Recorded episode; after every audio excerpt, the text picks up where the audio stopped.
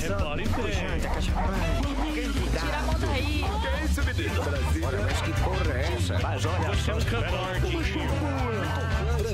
Gente, pelo amor de Deus. Diretamente dos estúdios da Jovem Pan e Panflix, começa agora. Acerte o seu daí que eu arredondo o meu daqui. Pânico no ar, com ele, o Cantinflas da Panflix, Emílio Zurita. É com você, Zurita. Muito obrigado, meu querido Rogério Morgado. Estamos de volta. Pânico no ar.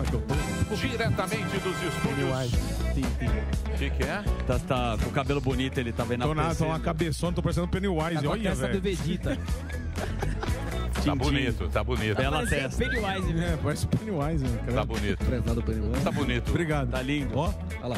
Muito bem. Padrão jaça, de qualidade. Opa, já. Muito bem, diretamente dos estúdios com 10 quilômetros da Panflix até agora, você sabe que a Fazenda, não é isso? Sim.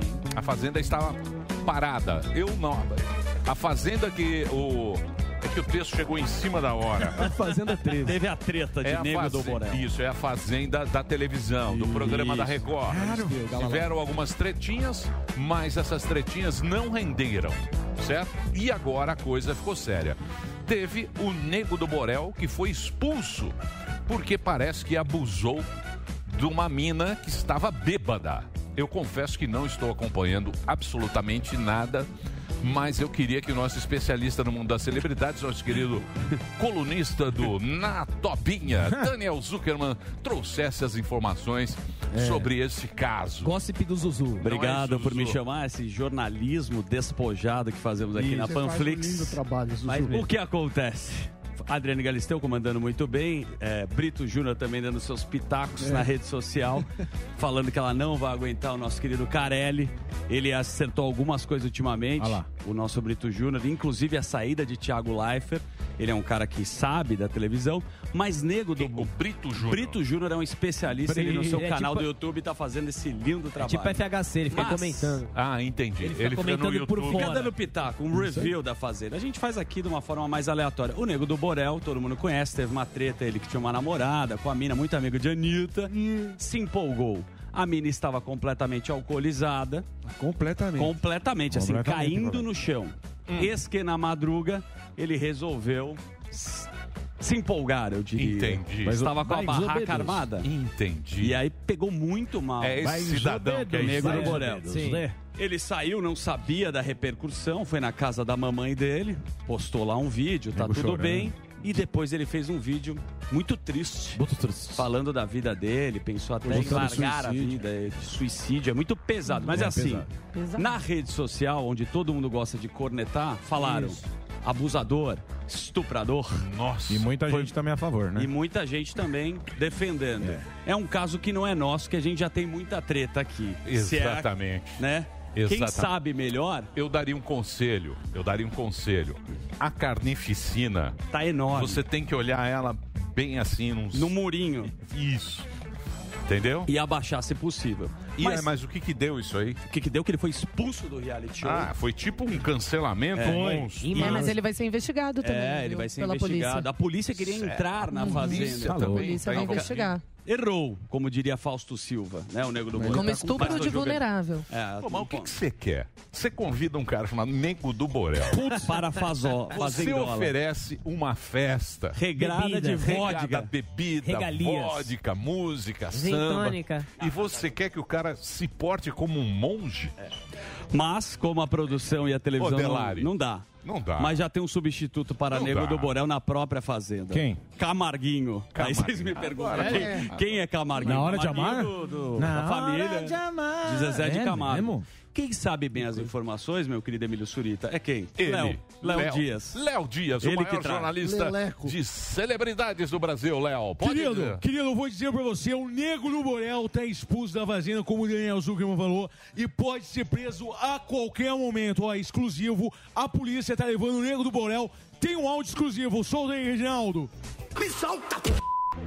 É, a situação tá difícil pro Nego do Borel. Parece que a próxima música dele vai ser em parceria com o DJ Ives. Olha, esse é o da Fazenda. E ao invés de ir pro programa do Rodrigo Faro, ele vai direto pro Cidade Alerta aqui. Porque a Record gosta de requentar esses caras que saem da Fazenda e vai pra outros programas. E de acordo, meu amor, eu vou falar pra vocês. Tem outro programa aí que eu vou falar pra você. Não fala que eu te estupro. Brincadeira. Você acha que pode fazer esse tipo de piada? Muito bem. É, eu, é, eu não concordo, mas tá bom. Nego do Borel agora vai ficar um tempo sem fazer show. Vai. Não é isso? Mas daqui a pouco as pessoas esquecem. Carol Esquece. Isso, Carol com Não foi tudo isso rápido. também, não. Não foi É, tudo isso. diversão, não. entretenimento, entretenimento. Muito bem. Gordão continua com a agenda lotada, Gordão, é isso aí? Opa, tamo aí fazendo show. Amanhã aqui em São Paulo, atenção, Zona Norte de São Paulo, você aí da região de Santana, manda aqui, Casa Verde. Rogério Morgado fazendo show, show. Rogério Morgado convida aí, convidados especiais, amanhã no Indústria Comand, ali na Engenheiro Caetano Álvares, certo? Quarta-feira, Sumaré. Quinta-feira, Sorocaba, se compra por onde? No simpla.com.br. Domingão, Camarote Fielzone lá no Itaquerão. Então corre lá, Camarote Fielzone, pra você garantir o seu ingresso. 9 e 10 em Londrina. Também no simpla.com.br. Londrina, onde que é, Marinho? Balangaran Comedy Club. É isso aí, galera de Londrina. Vamos lá, dia 9 e dia 10, lá pelo simpla.com.br. E Talk Show de volta. Eu saí o Talk Show de volta, você pediu. Tamo de volta. Florianópolis, entra lá, pensa no evento.com.br. E em São Paulo, Teatro Gazeta. E tá à venda já pelo Simple. O convidado aqui de São Paulo é o Nicolas Ferreira. Vai ser muito bacana. Obrigado. É, vai fazer o tal quê? Fazer, vou voltar Vai. com o Talk Show aí. O Bolsonaro engraçadão. Não é mais Nem aquele, imitar o Bol- Zema. Brincadeira, sadia aí, pô. aquele Bolsonaro gordo. Isso, não é, não, é- não é gordo, mas é. Bolsonaro triste. É o divertidão. brincadeira sadia, tá ok? Muito bem, Zuzu. É, do churrasco. Vamos falar das atrações Do do, programa? Vamos, atrações Então vamos lá. Hoje teremos o deputado federal Major Vitor Hugo, líder do PSL na Câmara, e ele é apoiador do Bolsonaro. Olá. Isso aí, pô. Certo, Marinho? E aí? Hoje é. Bolsonaro. Calcinha foi Cabeça de ovo, sexta-feira. Sexta. Sexta-feira foi calcinha, hoje é Bolsonaro. E também Constantino vai estar aqui, certo? Pauta para Marinho. Não vai ficar nervoso, né, Marinho? Muito bem. Quem é que fica nervoso com É isso aí. A gente não quer esse A gente vê pela Sem veia. tretas. É. sem tre- que não seja CPI da Covid. Quando eu o pessoal a do... veia. Só treta. CPI do Twitter. Vocês viram a entrevista que o Marinho deu para a Folha de São. Paulo? Você viu? Capa. Capa da Ilustrada. Sim, olha lá. Capa da- olha só. Olha lá. Olha lá. ó. Folha Poder. Quem diria, hein, Marinho? O Temer que fechou a pauta. Devo tudo a você. Quem Não diria, renunciarei. Você É, não. chegando aqui, Não publicarei. aquele jeitinho Com seu. camisa de goleiro. É. Do Zete. Olha Já, lá. já Gabi. Hã? Olha lá. Camisa do Zete. Valeu. O que, que fala na sua entrevista? Eu não assisto. mais. A Folha Eu de tô São na Paulo. arena Você colocando sabe, a cara. você sabe Podem odiar meu focinho, podem reprovar meu conteúdo, mas uma coisa não, ninguém tira de mim que eu tô colocando É isso cara. mesmo, eu também acho. Pro bem ou pro mal, mas Você eu tô sabe, colocando você sabe uma coisa que jornal, esse jornal impresso me faz falta? O quê? Quando Dá você, uma gola. quando eu ia, não, não, não, não é dar uma gola não. Tem uns iPads agora e tal.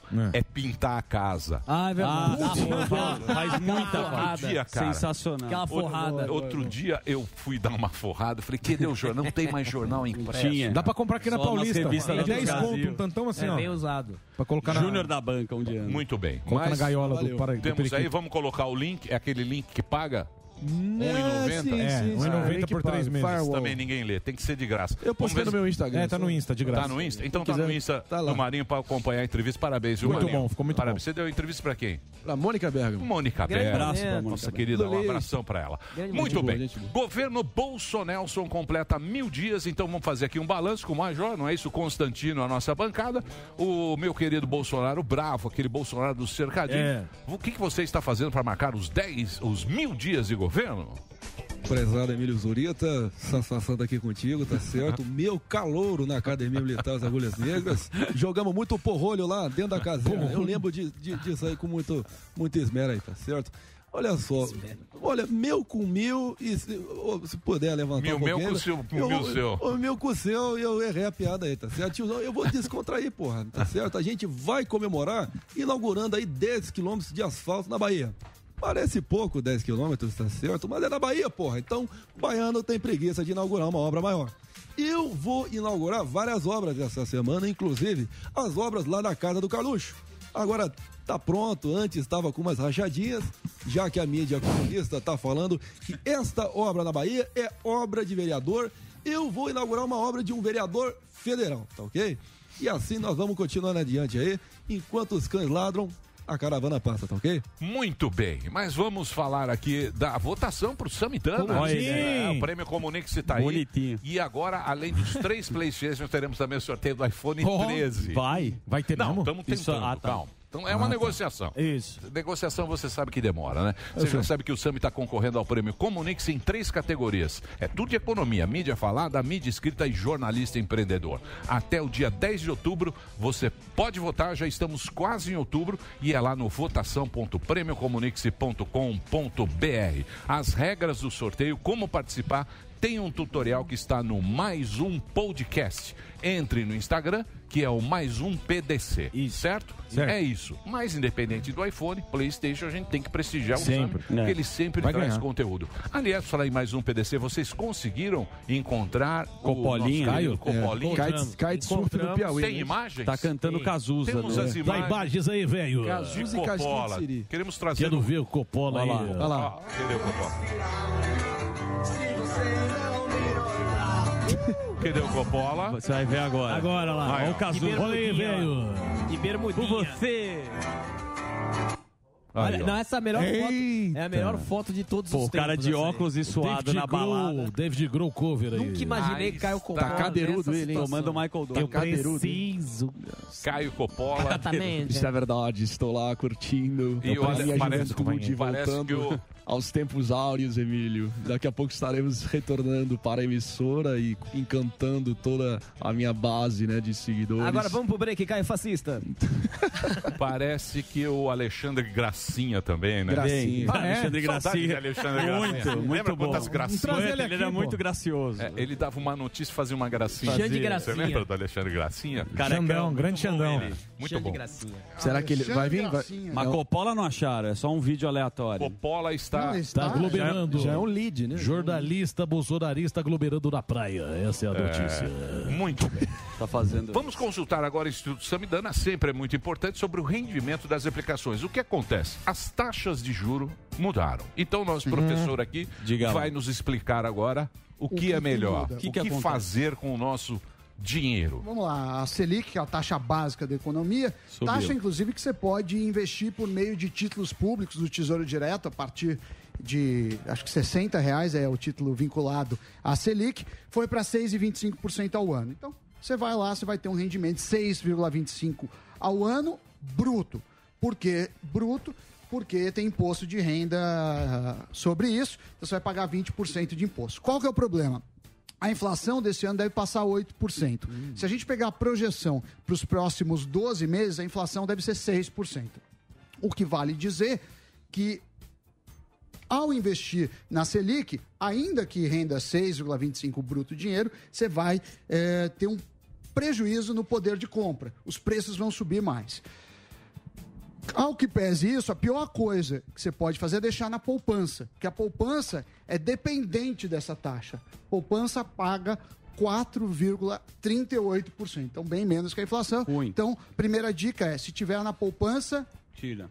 tira imediatamente. Título público é, é bom? Não. Mas eh, se você quiser pelo menos aquele dinheiro garantido, aquele dinheiro garantido, eh, reserva de emergência para o dia a dia, vale a pena eh, por conta do baixo risco. O, E o, o título. o título público. Você vai ganhar pouco, mas é garantido. Então, Tá. a gente fala Tem uma liquidez. reserva de Que é um emergência. aí. tesouro, tesouro direto. Tesouro Selic é o nome Tá. do título. Tesouro Selic. E aí, é, a parte para você é, conseguir mais ganhos, aí vale a pena montar uma carteira em bolsa. Para quem fala, ah, não sei montar uma carteira, o que eu faço? Você pode comprar o próprio índice da bolsa, tem um ETF Bova. que chama BOVA 11, por exemplo. Tem vários ETFs, esse é um exemplo, em que replica o índice. Mas pode se ferrar também. Por isso que a gente combina uma, Uma parte, parte. de títulos públicos com uma parte em bolsa. Não vai pôr Ou tudo. seja, vai colocar diversificar tudo. os Ô, Sami, aquele CDI 100%, aquilo vale mais do... CDI vale 100%, mais do o que, que é? Selic,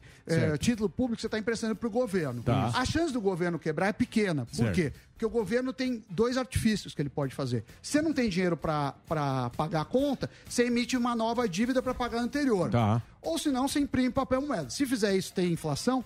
Tem, mas tem inflação para quem investiu no título e para quem não investiu.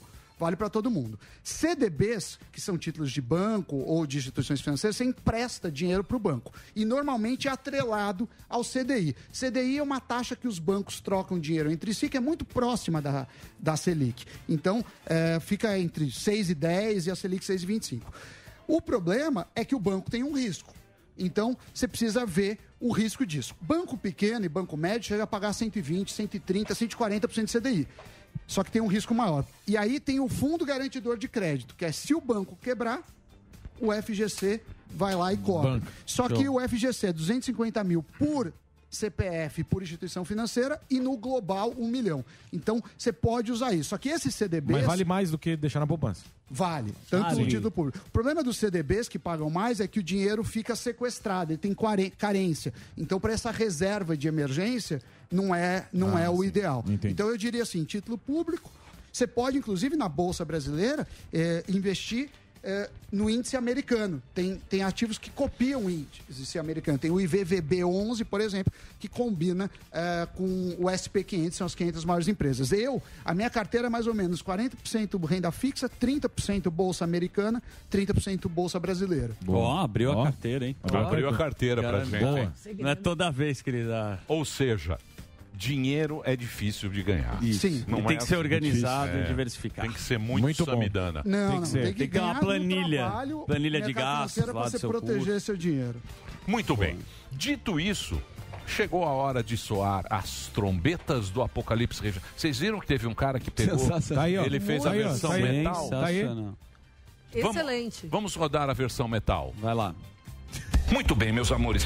Vamos agora soar com Reginaldo, diretamente dos nossos estúdios. Que soem, Reginaldo, as trombetas do Apocalipse.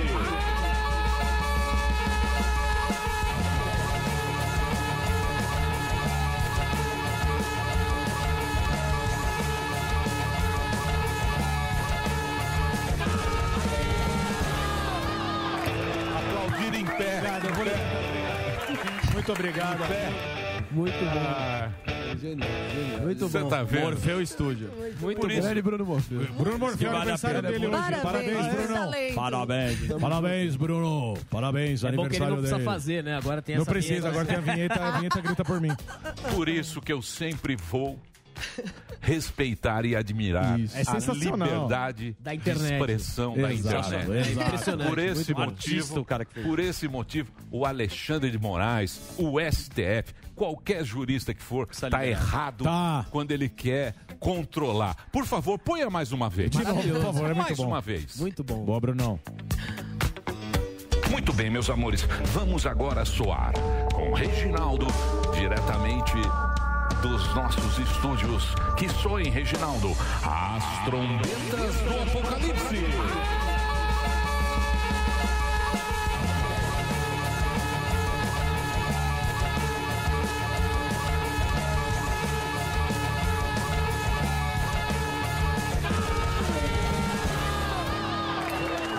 Aplaudir em Muito obrigado. Sensacional.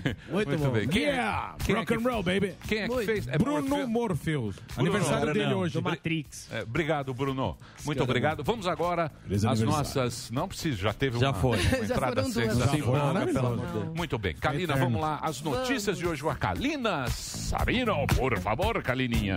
Vamos lá, minha gente. Ótima semana para todos nós, tá? Espero que vocês tenham passado um excelente fim de semana, assim como eu passei também. Inclusive, ontem noticiamos em primeira mão, aqui no Jornal da Manhã, que temos todos os domingos das 9 às 11 da manhã, que o presidente Jair Bolsonaro testou negativo para a Covid-19. Ele Ah, fez o pô. teste ontem, cinco dias depois de ter tido o último contato com o ministro da Saúde, Marcelo Queiroga, que continua em isolamento social em Nova York. Perante isso, diante disso, agora o presidente Jair Bolsonaro pode sair do isolamento e comemorar os mil dias de governo. Então, a comemoração começou hoje, porque ele já fez uma, um discurso lá no Palácio do Planalto, apresentando o que foi realizado desde o dia 1 de janeiro de 2019 até agora e também sobre outros projetos que estão por vir. Ele falou hoje de manhã. O que vai acontecer durante essa semana? Bolsonaro vai viajar por todas as regiões do país, apresentando, inaugurando obras, apresentando projetos. No Nordeste, ele vai na terça-feira. Amanhã está prevista a viagem para o Norte na quarta-feira, Sudeste na quinta e Sul na sexta-feira. Então é isso, ele deve realizar a entrega de obras e anúncio de parcerias com gestores municipais e estaduais. Detalhe, outro integrante que estava nessa comitiva do governo, que foi à Assembleia Geral da ONU, foi diagnosticado com Covid também ontem, que é o Pedro Guimarães, presidente da Caixa. Veio aqui, né? Ele veio aqui. É, veio recente. Veio Bem recentemente. Mas ele passa bem, ele publicou nas redes sociais dele que tomou as duas doses da vacina e agora segue com remédios do protocolo Pedro Guimarães. Aí, aproveitando esse lance aí da, da vacina, da Covid, eu trouxe essa pesquisa do reforço da Pfizer. Estudos preliminares feitos no Uruguai mostram que pessoas que estão com o esquema completo da imunização pela Coronavac é, mostra que a dose de reforço com a Pfizer aumenta em 20 vezes a quantidade de anticorpos contra a Covid. Essa pesquisa foi feita, conta com 200 voluntários do Instituto Pasteur, que é um dos responsáveis aí pela pesquisa junto à Universidade da República. Agora, os pesquisadores vão seguir com as coletas, coletas para saber aí como essa carga vai reagir, né? Esses anticorpos, quanto tempo duram, enfim. Só para registrar, desde julho, o Uruguai anunciou a terceira dose da Pfizer para quem recebeu a Coronavac. Atualmente, 24% da população do país já recebeu essa dose de reforço da Pfizer. Aí vamos prestar um serviço para a população aqui de São Paulo, aproveitando falando sobre isso também. A dose de reforço, a partir de hoje, a prefeitura começa a aplicar em pessoas a partir dos 70 anos de idade. Então, se você tem mais de 70 anos, completou o seu esquema de vacinação com a primeira, a segunda dose ou a dose única há pelo menos seis meses, pode tomar a dose de reforço. Então, não deixe de ir. Lembrando que essa vacinação também é feita exclusivamente com a Pfizer.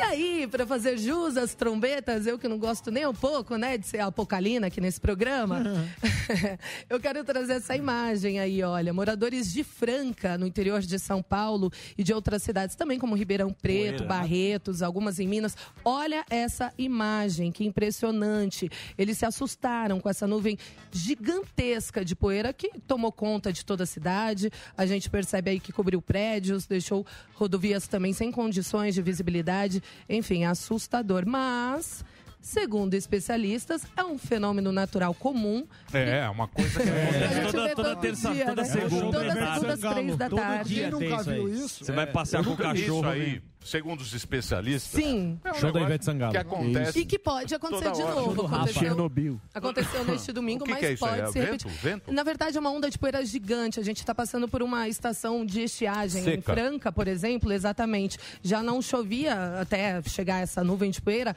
há três meses. Então, segundo especialistas, é um fenômeno chamado de frente de rajada. É formado por causa dessa frente de rajada, que é a combinação da poeira acumulada ao longo de semanas e os fortes ventos que ocorrem antes da chuva. Então, depois que aconteceu esse fenômeno aí, ve- veio a chuva para alegrar a população. Mas eles se assustaram, obviamente. Imagina as porque- roupas do varal. Não, Deus que me livre guarde. Imagina você ter rinite.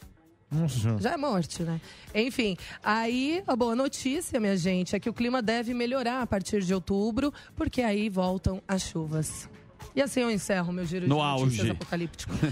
Você manda poeira. Uma poeira gigante. Levanta, Poeira sacode a poeira exato. Vamos lá. Poeira, Você tentou dar uma diminuída aí com os especialistas. Não, eu fiquei. A, eu, eu abri o meu Twitter hoje, Isso é vi um essa imagem, eu falei, eu vou levar no pânico essa imagem, porque é assustadora, mas especialistas dizem que é comum Não e pode nada. se repetir. Quem são os especialistas? É, ah, sempre a turma aí, a turma. Quem é o especialista? Especialista em É a turma. Especialista em poeira. Em nuvem. É, Aécio Neves. É o Gregório do é o Rio. senhor explanador. Meteorologistas. É o né? explanador. É o seguinte, nós vamos para um break rapidinho, não é isso, Dedê? Então hoje, daqui a pouquinho a gente vai conversar com o deputado federal, o Major Vitor Hugo. Sim, tá aqui já. Já está aqui, ó.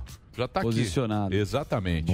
Vamos falar também, é, ele tá articulando a campanha do Deus do Asfalto. Falando que era é. candidato. Falando. Será que ele é vice? Vamos saber. Muitos candidatos, muitos candidatos. Para Bolsonaro já está inaugurando qualquer É, coisa. Não tá. é isso? Começou Calcinha está Tá, fazendo novas danças. Articulando. João Vacinador. João Vacinador. Você viu? Calcinha subiu. Falei que calcinha Ô, subiu. tá uma loucura. Esteve em Tocantins, em Palmas, sendo vacinado. O Calcinha tá lá no Mato Grosso, meu. É, tá só lá, isso que ele subiu. Saiu do Muitos Sucesso, foi candidatos. Vamos falar muito de política aqui e no final das contas você vai eleger os próximos mandatários. Exato. Depois não é? adianta ficar Depois não adianta chorar. É. Depois não adianta chorar. É, e depois Os próximos não turno eterno. Tem que ser na urna. É isso aí. E teremos também Rodrigo Constantino, diretamente dos Estados Unidos. É, agora é o seguinte: não vamos brigar, certo? Por quê? Por quê? Porque nossa audiência nos prestigia mais Ah, uma tá. vez. Temos a plateia virtual aqui.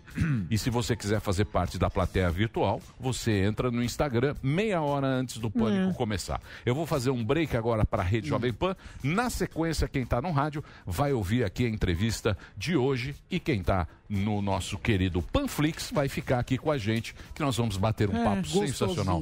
Zuzu bem quietinho Olá. hoje. Não, tô, não tô quieto. Tá sim. Vocês Tá. acham? Tá Vamos lá. Vamos pro break, Reginaldo. Daqui a pouquinho a gente volta. Então vai lá. Vamos lá. Vai lá, Zuzu. Vamos lá Tá chamar bom. essa plateia mais Tá certo. animada do Brasil. Diretamente chama de eu. Curitola. Eu adoro Curitiba. também. Um lugar agradável, as pessoas muito queridas. Robertão de Curitola. Fala, Robertão, como é que você está? Como é que está o coraçãozinho? Ô, menino! Opa, Zuzu, tudo bem? Fala uma coisa pra mim. Segunda-feira você começa animadão, descontração, alegria total ou você já tá desanimado como algumas pessoas dessa mesa? É aquela coisa, né? Segunda-feira é segunda. Faculdade, trabalho. Talvez final de semana com os filhos, uma vida de Merlin. Pelo menos sincero, que faculdade você vai fazer em 2021? Eu tô fazendo arquitetura e tô fazendo programação também. Ó. Temos um programador aqui, ó. Você viu como a nossa audiência é qualificada. Se falar, ah, os caras não têm um diploma, tem um diploma, um arquiteto. Obrigado pela sua linda participação e vamos Obrigado. rodar aqui. Também. Vamos lá? Vamos lá, chama aqui o Daniel da Biquinha de São Vicente, lá da Baixada Santista. E aí, Daniel, e aí, Daniel como é que tá? Como é que estão as coisas por aí? Fala, Albinha, meu parceiro, tudo bem? Tudo bom, meu querido? O que, que você faz de bom aí em São Vicelva? Tô bem, eu sou perito judicial, né? Tô aqui nos meus laudos, como toda segunda-feira. De regata. de casa, no home office. E as, e as praias aí estão abertas? Tá tudo certo com o Covid aí? Aqui tá tranquilão. Graças a Deus, a praia tá aberta, estamos pegando praia, barco voltou, os shows já estão voltando. Janeirão já tem um, um showzão pra gente já. Graças a Deus voltando à vida normal. Ô, bem normal. Tá, tá uma normalidade. Tá Novo numa normal. normalidade. A vida tá O numa pessoal sai de casa e normalidade. dá uma estrela, Ah, assim, de alegria. Pra mim tá na normalidade. Eu já tô vacinado. Concordo inteiramente com, com o Morgado. Estou vacinado, mas todo o meu apoio ao Morgado. Pois é. Mas a vida tem que andar. Pois é. A vida tem que andar. É isso aí. Mas na mais normalidade. Não. mais Vai ou menos. jogando, normal. Emílio, Biquinha tá de volta, Emílio. Tu não tem noção como é que tá a Biquinha aqui. Tá bombando. Vol, E a biqueirinha? bombadíssimo, voltou.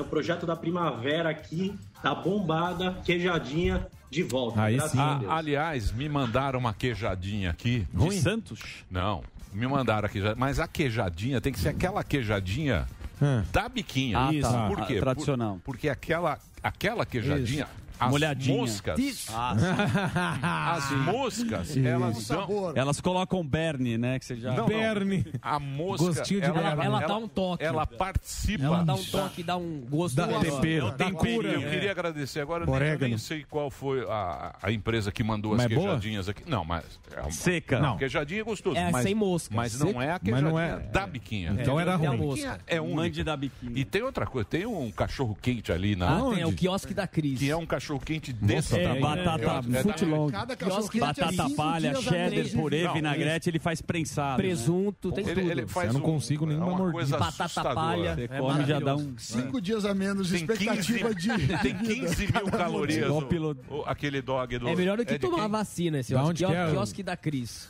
Imuniza também. Não, imuniza a Covid. Imuniza mais que a vacina. Que isso? imuniza, que é calcinha? Molda Você caráter. fica em lockdown no banheiro. É. Muito É. bem. Comi uma, Um coxinha, abraço. comi uma coxinha sem massa. Vamos tentar conversar com ele agora, o Gilberto Deconto. Fala, Gilberto. Você parece cara nova aí junto conosco.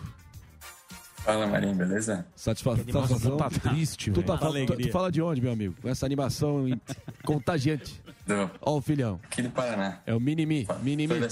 Qual o nome da sua versão miniatura aí do teu lado? Chicken Little. É o Lucas, Prezado Lucas. E vocês estão falando de qual cidade? Salgado Filho. Salgado Filho. Que, qual é a cidade satélite mais próxima? Doce. É, Cascavel, aqui no Paraná. Cascavel Terra Boa. E o que, que você faz da vida, meu bom? Eu sou programador. Bem o perfil mesmo. Bem Puta monossilábico. triste. O cara não, o cara não responde. Puta triste. É um papo bem triste. Nem no elevador você Não, consegue não, não, deixa falar com o moleque. E aí, não deu tempo aí, não? Traz o Lucas aí, vamos animar o isso. Lucas aí, bem melhor. Cá. falar. Deixa eu só Deixa o falar menino pera lá, só um segundinho. Ô, Reginaldo, tá rachando todos os microfones aqui. Eu não sei se pra você Acho está pra, assim. pra mim, não. Não. Pra você não. Não, Eu pra mim tá de sei boa. o que que é. Teu retorno. Odeio. Se é o meu retorno, mas os microfones estão tudo rachando aqui. Não sei. no chá de ela, não não. sei que É, caçola ah, é, não vai dar está tempo. acontecendo, mas tá uma, Ainda tem tempo. tá uma rachação, só o áudio deles aqui. Queria falar com o Chicken Little. Muito bem, meus amores, estamos de volta aqui na programação da Jovem Pan para todo o Brasil. Temos uma presença ilustre aqui. Ele é advogado militar da reserva, deputado federal por Goiás, líder do PSL. Está aqui, senhoras e senhores, ele. O Major, no Instagram e Twitter, para você acompanhar, é Major Vitor Hugo, arroba Major Vitor Hugo. Está aqui o Major Vitor Hugo. Ah, esse Fala. Major. Aê, Major. Bonitinho. Tranquilo ou não? Ei, ei, tranquilo, graças a Deus. Mais ou menos, semi-tranquilo, né? Não, sempre tranquilo, 12 por 8. 12 por 8? Ou tá bom, 27. então. O que, que é expressão? Essa é a pressão. 12 Ó. por 8 é Bebê. bebezinho. E aí, mas tá, eu tô semi-tranquilo sempre. É. Sempre. Não, acho que a gente tem que estar tranquilo. Se a gente, se nós não é, impulsionarmos a tranquilidade, o restante vai desabar, né? Então a gente vai tranquilo que vai dar tudo O certo. povo tá muito ansioso. Vai que Precisa vai. de resposta Ansioso. rápida. Trazer aqui coisas boas, coisas positivas. Passou uma fase muito difícil, né? Pandemia, essa coisa toda, essa insegurança. O que que você tem de bom aqui para trazer para Nas gente? suas cartas. É. Seu baralho. As cartas. Bom, tem mil dias né, do governo Bolsonaro. É, eu acho que a gente já avançou muita coisa no país. Aprovamos a reforma da Previdência, é, que outros governos tentaram aprovar e nunca conseguiram. Não na profundidade e na extensão que a gente aprovou, né, para economizar aí mais de um trilhão de reais em 10 anos. É, aprovamos a liberdade econômica, é, diminuímos o número de ministérios. O presidente escalou ministros técnicos. É, o que diminuiu muito, se é que tem algum caso de corrupção que toque o mais alto nível aí do, do governo. É, assim, a gente está enfrentando uma pandemia com um resultado do governo, na minha opinião, muito bom nas duas vertentes, tanto na sanitária quanto na econômica. Está aqui o, o Sami do meu lado, mas, bom, eu não sou economista, mas eu tenho visto aí as notícias, pelo menos, né? previsão de crescimento esse ano de 5%, mais de 1 milhão e 800 mil empregos criados ne- só nesse ano, no segundo ano da pandemia. É, melhor abril no que diz respeito às contas públicas em sete anos, melhor junho no que diz respeito à balança comercial favorável da história, desde que começou a se contar, acho que foi 89, se não me engano. Então a gente tem muita notícia boa, lógico, tem muitos desafios ainda, mas eu estou muito animado aí com, com o que vem por aí. É, mas não vai ser coisa boa, não, que é a inflação, hein, porque é no mundo inteiro, né? Depois dessa pandemia, inflação alta, não só aqui no mundo inteiro, isso vai, isso vai repercutir lá. No pro Bolsonaro em 22. É, mas você Não sabe que-. Não sei se o Bolsonaro. Vai, não, vai não, vai. sei não, hein? Será não que não sei não. tudo? Hã? Ele vai sim. Não, e para a inflação, o, o nosso governo aprovou o, o- o remédio, o melhor remédio que tem, que foi a autonomia do Banco Central. E o povo? Mas nós vamos chegar lá. É é- são os desafios de um. Calcinha tá subindo. Duvido. Tem Eu espaço ou não? Eu não confio nessas pesquisas, cara. Eu- Você não confia? Não confio. Eu tenho acompanhado o presidente. Ó, no meu estado de Goiás, só esse, nos dois últimos. é, no último mês, ele foi três vezes. Foi a Goiânia, foi a Anápolis e agora foi a Mara Rosa para falar da Ferrovia de Integração do Centro-Oeste.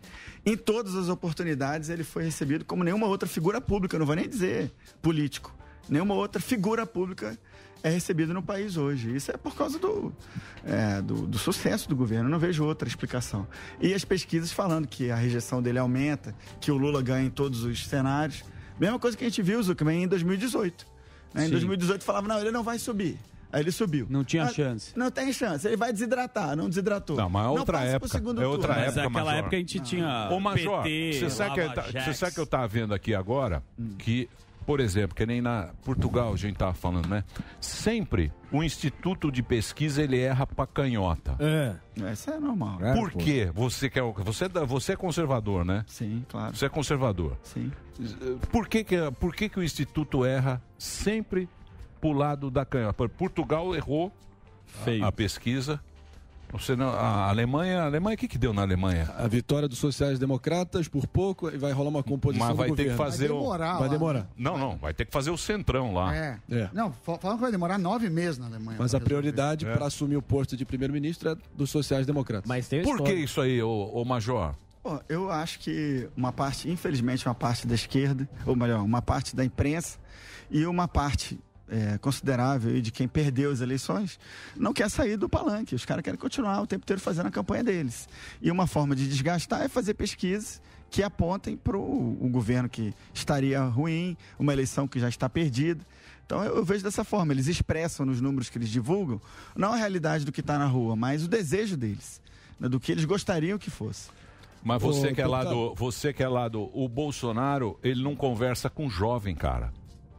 Ele não fala com jovem, ele só fala com velho. Você acha? Eu, eu, eu acho. penso diferente. Você acha que não? Pô, você vê a quantidade de crianças que manda pra ele é, vídeos que. Não, uma que criança de- de não, mas dois calma. anos. Não, de dois Bolsonaro. anos não. eu Bolsonaro. tenho- O pai É o obriga. pai que Bolsonaro. É o pai que manda. A gente conheceu É o pai bravo. Ó, eu, tenho, eu, eu- eu tenho um filho de 7 Tio anos. do pavê. O meu filho é, se amarra, no, de 8 anos fez agora.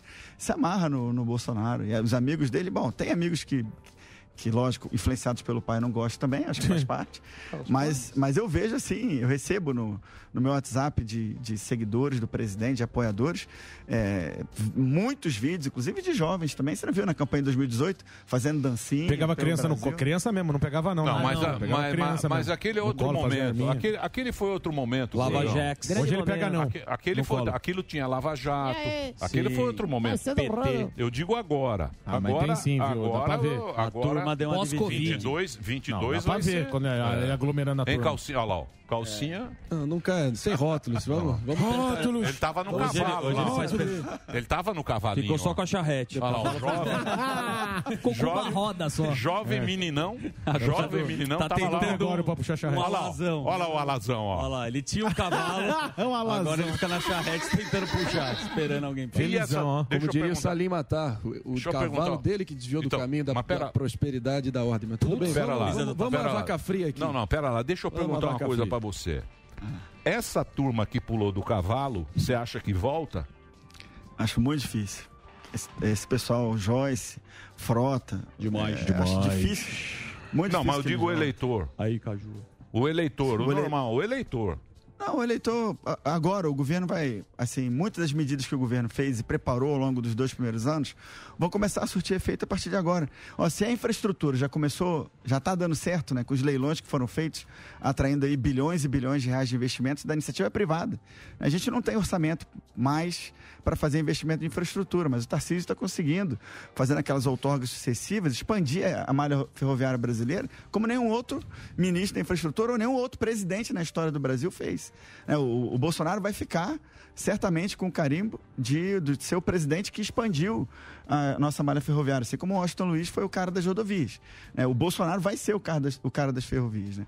Estive com ele lá em Anápolis, quando ele foi é, lançar, é, anunciar o leilão da, da Ferrovia Norte-Sul, que vai integrar o Porto de Itaqui, é, no Maranhão, até é, o Porto de Santos, aqui em São Paulo, passando por, por Goiás, né, por Anápolis, a espinha dorsal da nossa, do Brasil no que diz respeito às ferrovias, é, leilões de aeroportos, né, que foram feitos de portos, concessões de rodovia, duplicação, por exemplo, da Belém-Brasília, que também passa por Anápolis, é, em Goiás. Então, você vê que é, o resultado disso vai começar a aparecer o ano que vem, no primeiro ano do segundo governo do presidente, segundo ano, com certeza.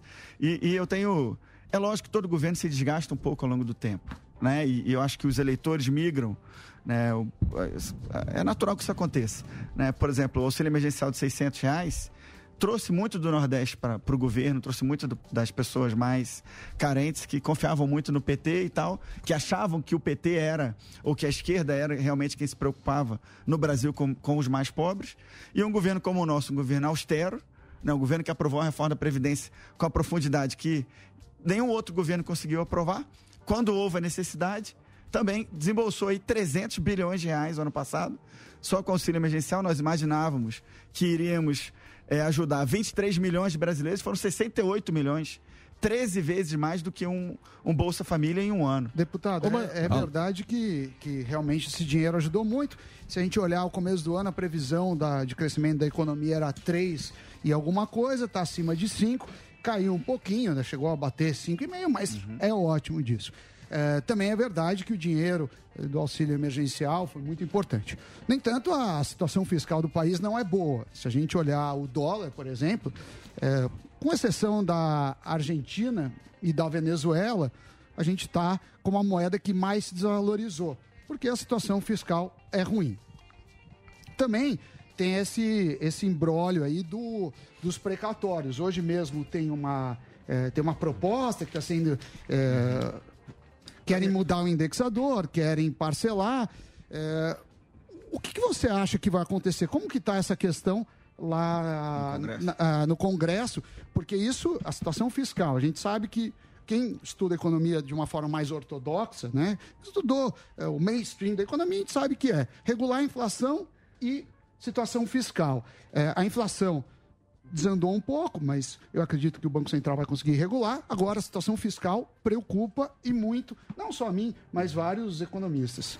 Ah, olha só, eu- eu- o que eu tenho visto também, o governo e, lógico, a base do governo na Câmara de Deputados, no Senado está mais complicado, mas na Câmara em particular, tem tido uma preocupação grande com a questão fiscal. A gente aprovou, como eu falei, a reforma da Previdência, né? Que Mas Isso foi pré-pandemia. né? Pré-pandemia, mas assim. Mas isso não já- é suficiente. Mas já, mas já mostra também o caminho Sim, que a gente está o seguindo. caminho sim, mas não é suficiente. Mas nós estamos discutindo uma reforma tributária, vamos discutir agora a questão dos precatórios. Eu acho que já chegamos numa, é, no, no esboço de uma solução que vai ser desenhada na comissão especial para permitir que haja, por exemplo, compensações dos débitos, das dívidas tributárias com a- o, o precatório em si, né, que é uma dívida reconhecida no judiciário, com trânsito em julgado, ou seja, não dá mais para você é, discutir. Mas tem a possibilidade, assim, o que o, o parlamento, a Câmara está querendo fazer é, é pagar as dívidas menores, que são pulverizadas por 6.600 re- eh, Exatamente, reais, né? aqueles RPVs, né?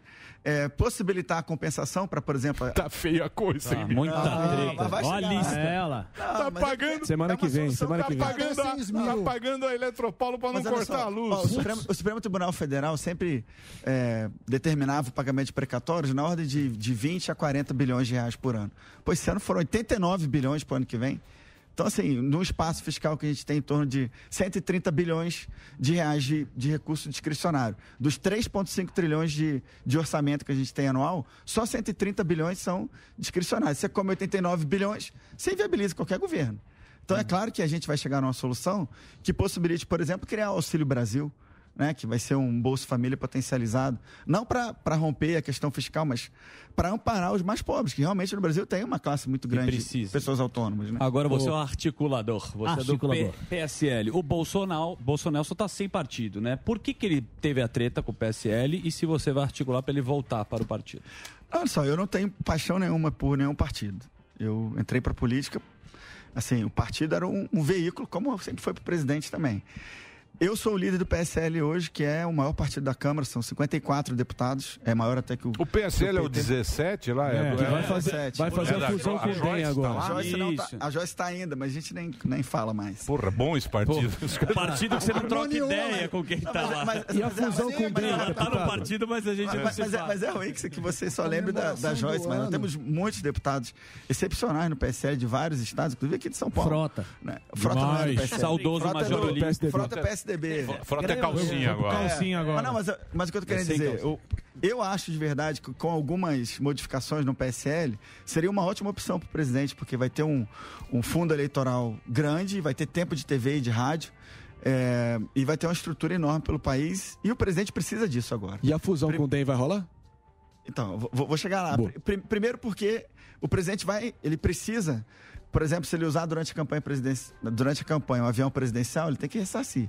E vocês já fizeram os cálculos dá mais de 10 milhões de reais Aí, agora, putz. atualizar. Então ele vai precisar de recursos para isso, pelo menos. E vai precisar de tempo de TV e de rádio para mostrar o que o governo fez e que a imprensa, a maioria da imprensa não mostra. né? Então eu advogava sim para que ele voltasse para o PSL se houvesse algumas modificações, saída de alguns nomes, como Joyce e outras pessoas que acabaram não. Assim, se o presidente voltar, eles vão ficar sem espaço.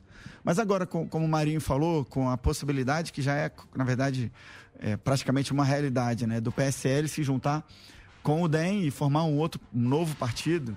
né? assim, quem é próximo do presidente como eu vai sair do PS, desse novo partido, não vai ficar. E eu acho muito estranho. Se você olhar o PSL, qu- quem são os grandes caciques, as grandes águias do PSL? Só tem o Bivar, que tem experiência pregressa. Isso. Né, Os demais não têm.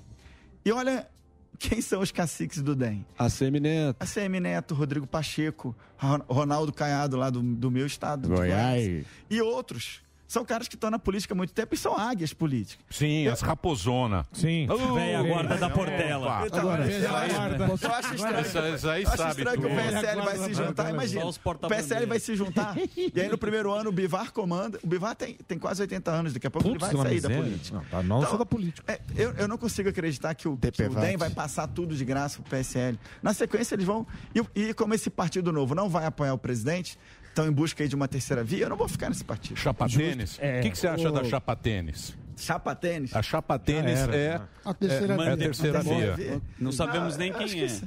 Eu acho que não se viabiliza de jeito nenhum. Você vê as pesquisas aí é, nego com 0,3%, com, com 2%, 3%. Nem o, o calcinha aqui. Calcinha? Calcinha Tá tá, lá na subindo. tua Mas é- terra lá, é- hein? é- Não, tá, lá, tá no centro-oeste, né? Tá, não tá em Goiás. João vacinador, você viu? Bandeirinha. Vem tirando É, sarro. Tem que tomar vem cuidado tirando em Goiás, que sarro, não não. É. João vacinador. Não vem tirando sarro. Agora eu quero fazer uma pergunta pra você, salga- salgadinho do Catinguele. O negócio é o seguinte. Mas ou o Dalcin não, Eu quero, eu quero perguntar o seguinte: a política velha, porque ante- em 2018 vamos fazer uma renovação, uma renovação, entrou um monte de molecada, decepcionou um monte de gente, inclusive seu presidente. Essa, essa eleição, você acha que vai entrar as raposas velhas vão voltar ou vai ser uma renovação de novo e tal? Ô, Alba, deixa eu te falar. Essa renovação que foi propagada na época, ela não existiu, na verdade. Se você olhar é, dos. Na época se falava assim, em torno de 50% de renovação e tal. Se você olhar de verdade, quem nunca esteve na política como eu, não foi vereador, nem deputado estadual, nem prefeito, não tem parente político, não está assumindo o legado de alguém que saiu da Câmara, ou não esteve em outras legislaturas. Sabe quantos deputados são de 513, Emílio? Hum, 81. Então, dessa renovação. dessa renovação Ah, mas já você é, já é um número. Já é expressivo, é, né? Bom, a gente espera que tenha mais, inclusive e de modo especial para o Senado. Né? O Senado Federal que tem a, a possibilidade constitucional de fazer um contraponto com o Supremo. A gente não é contra nenhuma instituição, mas as decisões, várias decisões que o Supremo Tribunal Federal adotou, na minha opinião, invadiu competência dos outros poderes e desequilibrou institucionalmente o nosso Mas país. aí também vocês não fizeram nada. Não, Nem vocês na- não. Só quem pode Não. fazer é o Não. Senado Federal. Não, não, Se pera lá, senador, pera lá, pera lá, pera lá. Nem na tribuna. Não, eu falei. Quando prenderam, Nem- quando nem na prenderam, tribuna Daniel, quando prenderam Daniel Silveira, eu fui um dos, um dos deputados que defendeu. E o Bolsonaro? Que defendemos Pô, cara- tribuna. Os caras Aliás, votaram a favor do não, colega. mas eu não. Nem eu, nem outros 129 deputados. 130 deputados votaram pelo relaxamento e criticaram na tribuna. Só que 364 votaram contra. É, infelizmente, era uma, é uma prisão ainda, porque ainda está valendo inconstitucional, ilegal. Primeiro porque viola a, a possibilidade de fala do deputado, ele é inviolável. Né? Mas o É, deputado, fala uma coisa pra nós agora aqui. É. Esquecendo, esquecendo paixões políticas, é, entendendo mais ou menos o jogo. Que isso é que é interessante. A carnificina a gente tem que olhar de cima. A gente não pode estar na carnificina, Pegar que a o gente facão. perde. Isso, que a gente pega facão, quer cortar a cabeça do outro. tal. Olhando essa carnificina de cima, de cima é- é, a gente vê um jogo de muita chantagem Dos nesse poderes. governo aí. Esse governo a gente viu desde o começo lá que é muita chantagem. É o judiciário com, com a presidente Câmara, Desde o Maia, né? O presidente Maia, ali, tá engavetado. o Maia, o Maia Mas o Maia engavetado. fez um grande serviço para o país. Então, da onde veio isso? Com- Como é que, o que, que aconteceu? Do rabo preso. O Bolsonaro era o que lá? O Bolsonaro era, era o espantalhão lá que ninguém queria? Bom, eu acho que começa bem antes, começa com a Constituição, na verdade. Se você for ver, a nossa Constituição tem um problema intrínseco nela, que é o seguinte: o judiciário e o legislativo têm meios próprios para fazer valer sua autoridade. Então eles conseguem, por exemplo, nós do, do legislativo, se o- um presidente da República edita um decreto que a gente acha que invadiu a nossa competência, a gente aprova um decreto legislativo que susta os efeitos do decreto do, do presidente. Acabou. A gente impôs a nossa autoridade. O judiciário também, se ele quiser, alguém, ele, o, o executivo faz um, ou mesmo o legislativo, o legislativo faz uma lei, ou o executivo edita um decreto que o judiciário entende que afronte a Constituição. Ele vai lá e invalida a lei, ou inva- invalida o decreto. Agora, qual o meio que o executivo tem para fazer isso? Para fazer valer a sua vontade em face dos demais poderes? Não existe. Então, começa ali. É lógico que depois se formou o Centrão ao longo do tempo. Então, mas aí a Constituição nossa é meio parlamentarista, tal, que dá muito poder ao presidente da Câmara, que está lá, certo? Sim, sim. Mas a função do presidente também é fazer esse meio de campo. Que o Barba. É. O Barba pra todo mundo. Resolveu muito bem. Resolvia. Por isso que a gente pretende que o Barba volte, compre todos os deputados e a gente Resolva. siga Pronto. a nossa vida em Não, paz. mas a gente não é pode isso fazer- que a gente mas quer. não pode fazer. mas... Posso- posso... Ó, eu vou, eu vou dizer, quando, quando a gente não tem um parlamento livre, sabe o que acontece? Hum. Quem fica refém é a população. pô. Na verdade, a, a liberdade do parlamento de votar. E o presidente foi muito. foi- a- o presidente da República, o nosso presidente Bolsonaro, é um dos presidentes que mais abriu mão de poder. Se for ver a quantidade de recursos que foi descentralizado, e dinheiro é poder. Aí que tá. Se for ver a quantidade de recursos que foi descentralizado para estados e municípios, a autonomia do Banco Central está há quatro décadas, as pessoas querendo isso. Nenhum presidente foi capaz de abrir mão, porque era muito mais fácil ele chegar para o cara e falar: meu irmão, abaixa aí, sobe aí a taxa de juros de acordo com o que ele pensava. Isso foi bom. Então, mas isso aí quer dizer abertura de poder. Então, mas quem mandou o Bolsonaro foi o Supremo. Mandou ele o O negócio da pandemia.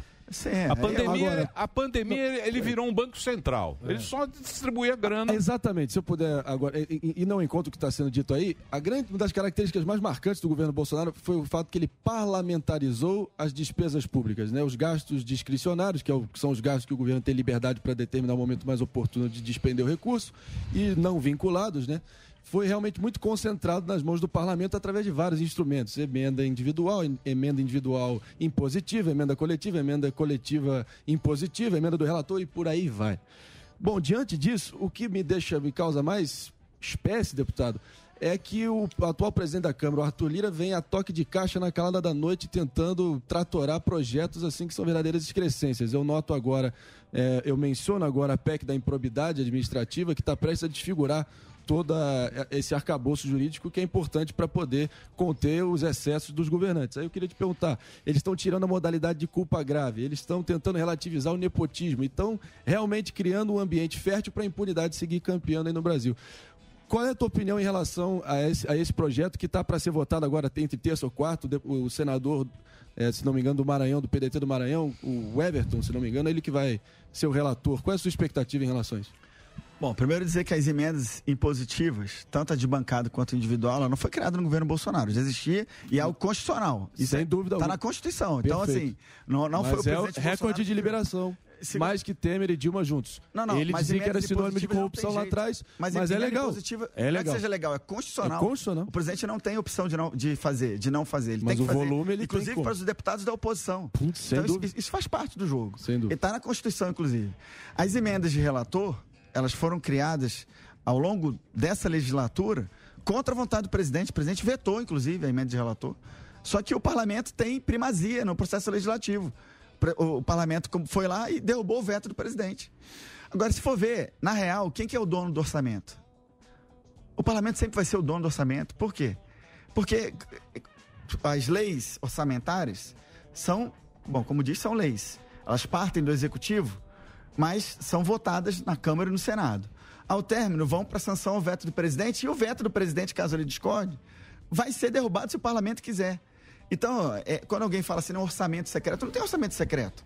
Ou seja, se não comprar os deputados, vira Isso. rainha da Não, Inglaterra. não, não, não, isso- isso- isso não é? não, não é compra de Se não deputado. comprar Orça- os deputados, vira Não, rainha compra, da Inglaterra. Compra de deputado, quem fazia foi o PT. Então. Que comprava por meio de propina. E o Brasil era Propina. feliz. O Brasil era feliz, Eu né? fico triste de ouvir isso. Não, você Eu- era eu- feliz também. Eu não cara. era feliz, não. Ah, agora que a gente Nessa tá época triste. eu estava no Exército Brasileiro. Mas, mas Não é? deputado, você falou ah, ah, agora há pouco do PSL, da importância do fundão. Num, num país que a gente tem tantos problemas, você não acha que devia excluir o fundão, que foi que, que a, a gente achava que ia ser vetado, ia diminuir mas aumentou. São Foi vetado. Foi vetado pelo presidente. Mas não. não Da onde vem o dinheiro? Não pro mínimo, né? Não pro mínimo. Não, foi O vetado porque mínimo... aquilo era possível. Tem uma lei Não, a anterior. lei eram 800, 800 milhões. Milhões. É o piso. O presidente foi vetou aprov- todo o aumento. Ele vetou Não, todo o em aumento. 2,2. não Porque, foi? isso, porque já tem uma lei anterior que determina. Existe uma lei eleitoral que trata de- da existência do fundão. O presidente ele é obrigado a cumprir a lei. Quando ele manda o- o- a peça orçamentária dele, se ele não cumprir o que a lei, que já está aprovada, sancionada, de outros governos determina, ele, ele é, cai em crime de responsabilidade. Sim, o deputado- Agora, o parlamento quis aumentar o fundão e ele vetou o aumento. Mas além disso, você pode abrir mão do fundão. Você Foi, usa o fundão porque tem Não, alguns não- Como é que é do Ó, fundão? então vamos lá. Você falou da importância do É, fundão. vamos- então, sobre o fundão. Eu- o, presidente, o presidente mandou a peça dele com o fundão, a- a- as leis orçamentárias, porque existe uma lei prévia que determina ele ter que cumprir a lei. Ah, o parlamento quis aumentar, era de dois e pouco, passou para quase seis. O presidente foi lá e vetou. O veto vai ser apreciado essa semana. E o PSL, eu já, como líder, já destaquei. Não vamos destacar e vamos votar. Cada um vai colocar o seu dedo para mostrar se quer ou não. Na eleição passada, eu não usei fundo eleitoral, não usei fundo partidário. É, como eu falei, eu nunca fui candidato. Mas você acha que, que deve ser usado? Porque o partido recebe. Você falou, olha, uma vantagem do PSL é o fundão, Exatamente. mas você pode abrir mão. O PSL pode abrir mão. É, mas então, eu acho É que um nós, temos, nós temos que fazer uma discussão mais, ma- bem profunda sobre isso, sobre o financiamento de campanha de modo geral. Imagina, é, bom, eu fui do Exército 21 anos, né? com- aprendi táticas de guerra e tudo mais. Imagina você combater um inimigo que tem 500 fuzis. Você acha errado usar fuzil? Eu acho que a guerra deveria ser com pistola, por exemplo. Mas enquanto tiver fuzil, enquanto o inimigo estiver usando fuzil, você vai combater ele com a pistola porque você acha errado, vai morrer todo o teu exército? Mas, Major, Ou você é- vai combater Então, com assim, fuzil se o também? outro tá usando não, um dinheiro Não, público em- eu, tô, que- eu tô que- falando o seguinte, que eu, Não, eu, usar o que eu também, acho. porque- Eu, eu não usei na passada, Sim. Mas que acho que vai ser muito difícil, é impossível Não o usar. presidente não usar Mas você acha que ele que é precisa errado. porque ele conseguiu 100? Você acha que ele precisa agora? Se ele, na, na primeira eleição, ele conseguiu sem dinheiro, você acha que ele vai precisar agora? se, se dizem é, que ele está com essa grande popularidade que ele tem, você acha que organicamente ele já não consegue se Não, candidatar olha só, de novo? na- não? em Re- 2018, reeleger? o presidente conseguiu arrecadar de, é, de doações de pessoas físicas 4 milhões e meio ele gastou 2 milhões. Certo. Só com a aeronave presidencial ele vai gastar 10 milhões. Então, assim. Mas ele é obrigado a usar a aeronave presidencial? Pô, mas tem que Não, usar. tá. É, vai não, ele, vai, Vocês também vai querem de o quê? azul. Protocolo. É, É, que ele vai quero comer? Também, É. também é Eu uma não quero discussão ficar- dele. Ah, quero mas tem. Nem de Bolsonaro, É nem isso aí. eu não tenho que ficar. A gente paga Mas é protocolo eu sei, mas é assim. pagando pra político ficar. Mas é, o jogo é assim, então querido. muda. O Ué, jogo é assim. O é jogo é assim e eu acho que os partidos deviam abrir mão. E, Eu também acho. Todo mundo acha. Não, não. Ele não acha. Ele Não, acha assim, se o outro não. vai usar, eu vou Ele usar. falou que o Eu- Bolsonaro eu acho- depende eu- eu do PSL, seguinte, inclusive, eu dessa acho que, grana. ó, pra- vocês verem, eu acho que o fundo tem que acabar. Sim, nós vamos, nós, vamos- nós- nós vamos votar agora, essa semana, para que não haja aumento do fundo, é o que nós podemos fazer nesse momento. Sim. Ô, Nós Major, deixa eu fazer uma pergunta pra você, saindo dessa. Saindo um pouco disso aqui. Pô, você é um major.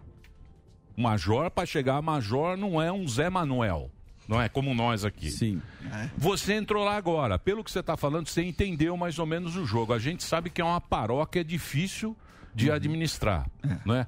A- o Brasil ele sempre a gente ficou muito tempo durante esse PT comprado aí ficou muito tempo sem oposição você vê não tinha oposição era um Brasil feliz só tinha coisa boa e tal e os caras rapelando porra Petrobras que você pega a dívida agora que o cara trouxe aqui do do- das estatais lá, daquela caixa da, da Petrobras, o caramba, você fica assustado aquele, mas é o que financiou, é o que fez o Brasil tocar e a gente achar que estava tudo bem. Você acha que isso vai mudar? O que, que tem que mudar nisso tudo para não ter, para não ficar esse- essa chantagem eterna? Porque vai ficar isso, porque o presidente ele vai ter que o próximo Ele é dependente ele, do ele é sistema. dependente desse Exato. sistema que é um sistema meio ruim, né? Meio Eu, não, eu vou dizer, eu, eu acho que a gente tem que. O que o brasileiro tem que fazer é votar para o parlamento de maneira correta. Se a gente continuar elegendo uma maioria que é, que está tá apegada às práticas do passado, vai acontecer é que isso nunca vai mudar. né? O Centrão foi construído ao longo do tempo, principalmente depois da Constituinte. né? Eles perceberam que colocando 200 deputados no- ao centro, sem ser oposição ou, ou situação, eles conseguem manobrar como eles quiserem. Então, Porque mas- se eles forem para a oposição, eles vencem. Quando Tá. eles querem derrubar. Então, Beleza, mas aí a gente vê, pô, quem são os donos do partido? É as raposas. Os raposa Porque eles que tem- mandam. Eles que mandam. Sim, As raposonas lógico. velhas. Não adianta é nada eu entrar. Por isso É que o- lógico. o Por isso- cara normal, ele, ele, ele se arrepende repelido, de né? entrar. Porque quando ele vai para. Pô, eu tenho ideia, eu quero que o Brasil. Quando entra lá, ele tem que votar com o partido. Quem Exato, é do exato. partido? É a raposona velha. Fala, ó, vota lá comigo e não, não enche o saco. Vota assim e acabou. É assim que funciona, né? É, na maioria dos partidos é assim. E, e a, a forma que ele tem de impor, né, que os presidentes de partido e líderes de partidos que, que fazem isso, é tipo tirar o fundo eleitoral, o fundo partidário dele, ou não liberar, se ele tiver poder para isso, uma pagamento de uma determinada emenda. Então é a forma dele chegar e falar, meu irmão, se você não votar comigo agora, como eu vi, por exemplo, teve a votação da quarentena para os policiais e para os juízes, promotores e militares. Sim. Né? Eu, eu, como líder do PSL, apresentei os três destaques e nós vencemos nos três destaques. Na semana seguinte, fizeram uma emenda aglutinativa sem qualquer suporte em nada, não, não tinha suporte em, em- na Constituição, porque a Constituição diz que matéria rejeitada não pode ser votada no mesmo, no mesmo, na mesma sessão legislativa, que é o ano. Né? Não tinha suporte nas emendas, para você fazer uma aglutinativa, você tem que aglutinar coisas que vão dar um resultado que tenha suporte no que você está aglutinando. Você não pode aglutinar A, B e C e no final dá Y, X e Ô, Z. deputado. Né? É. Eu preciso fazer um break. Eu preciso- eu só, só vou fazer um break Pergunta rapidinho. break. Vamos fazer o break rapidinho. Tá o papo bom. tá bom, hein? Tá certo. Tá bom. Você vê que o deputado manja, hein? É, o deputado chegou lá ontem. rolê. Ó, já tá. Você já tá virando uma raposa. exército. Olha, rola aí. Cara, mas major, meu. Major. Especialista. Vocês não passam aqui na admissão. Não faz três flexões essa turma aqui. O Você cara não é passa na exército. admissão do, do, colégio militar. Eu também não fui. A hora que É, soprar, você não fez, né? Excesso de contingência. É. Muito bem. graças a Deus. Vamos fazer o break rapidinho. Então, fazer o break rap- rapidinho. O papo tá bom. Ó, pra você no Instagram é arroba Major Vitor Hugo. Major Vitor Hugo. Daqui a pouquinho a gente volta com o Major aqui pra rede e a gente continua o papo na, na Panflix. O Marinha ia fazer a pergunta. Eu ia Pode assim, fazer. Não, só ficou um ponto sem nó, deputado, em relação à à PEC da improbidade administrativa. A gente sabe que de vez em quando o Ministério Público vai de uma forma excessiva e tenta fazer, fazer uma devassa ou fiscalizar a atuação do gestor público, eles podem até se exceder. Mas pelo andar da carruagem vai ser desfigurada essa lei e é como se fosse um salvo-conduto para o gestor público se sentir quase blin- eh, inteiramente blindado de qualquer processo administrativo. Qual é a sua expectativa em relação a isso e em que pé ficou a tal PEC da impunidade que ganhou essa alcunha? Que em tese ia legalizar o superforo privilegiado para os deputados que estariam imunes até de crimes comuns contra a vida, tráfico de drogas. Em que pé ficou isso? Realmente foi negado? Não, bom, eh, não existe PEC da improbidade administrativa. Foi um projeto de lei que a gente votou, né? Improbidade foi. Improbidade é que vai foi, ser um- rela- Foi um projeto de relatado lei que foi votado agora. na Câmara e está no Senado. Isso aí. É, então, esse projeto de lei nós temos que ser. Tem alguns temas na Câmara que são difíceis porque é, o discurso contamina a realidade. Então a gente vive um problema, está até naquele canal Hipócritas, eles publicaram um vídeo ontem, anteontem, a Bia até, a Bia Kiss republicou, é, da dificuldade que os prefeitos têm. Imagina, são 5.570 municípios no Brasil. Pô, tem muito prefeito lá. Em Goiás são 246 municípios. Pô, eu tava, é, semana passada eu fui em seis. Pô, tem prefeito que os caras são do bem, o cara quer fazer a coisa certa e tal. Mas ele não tem nenhuma equipe que consiga falar, pô, meu irmão, não faz isso não que você vai.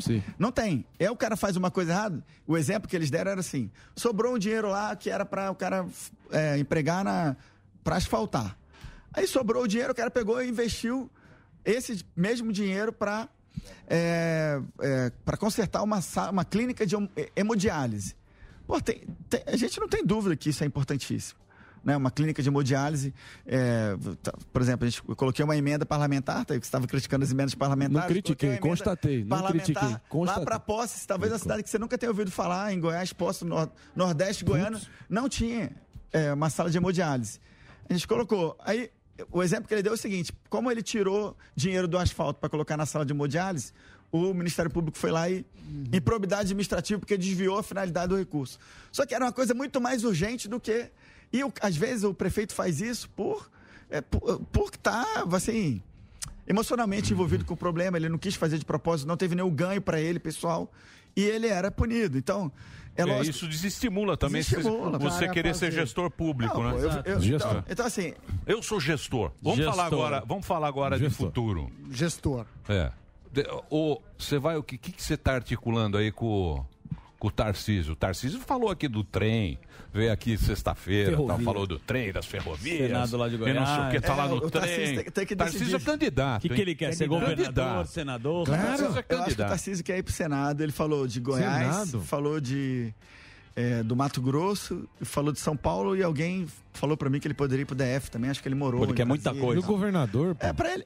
Eu não sei. Ah. O Senado pra ele é interessante porque ele fica livre em 2026 pra qualquer empreitada, né? Agora, o Entendeu? Porque ele vai ser oito anos. O deputado, o Emílio sempre fala Tomara uma que coisa... ele vá pra Goiás. eu O Emílio sempre fala uma coisa aqui que eu concordo, que existe o Brasil e Brasília. A gente tá vendo a CPI da Covid, parece que lá, pra eles, você que tá lá dentro do jogo, você pode explicar pra gente, parece que eles dão muito mais importância do que realmente tem e a população também não dá tanta importância pra essa CPI da Covid. Queria a tua opinião dessa CPI da Covid, o que, que você acha?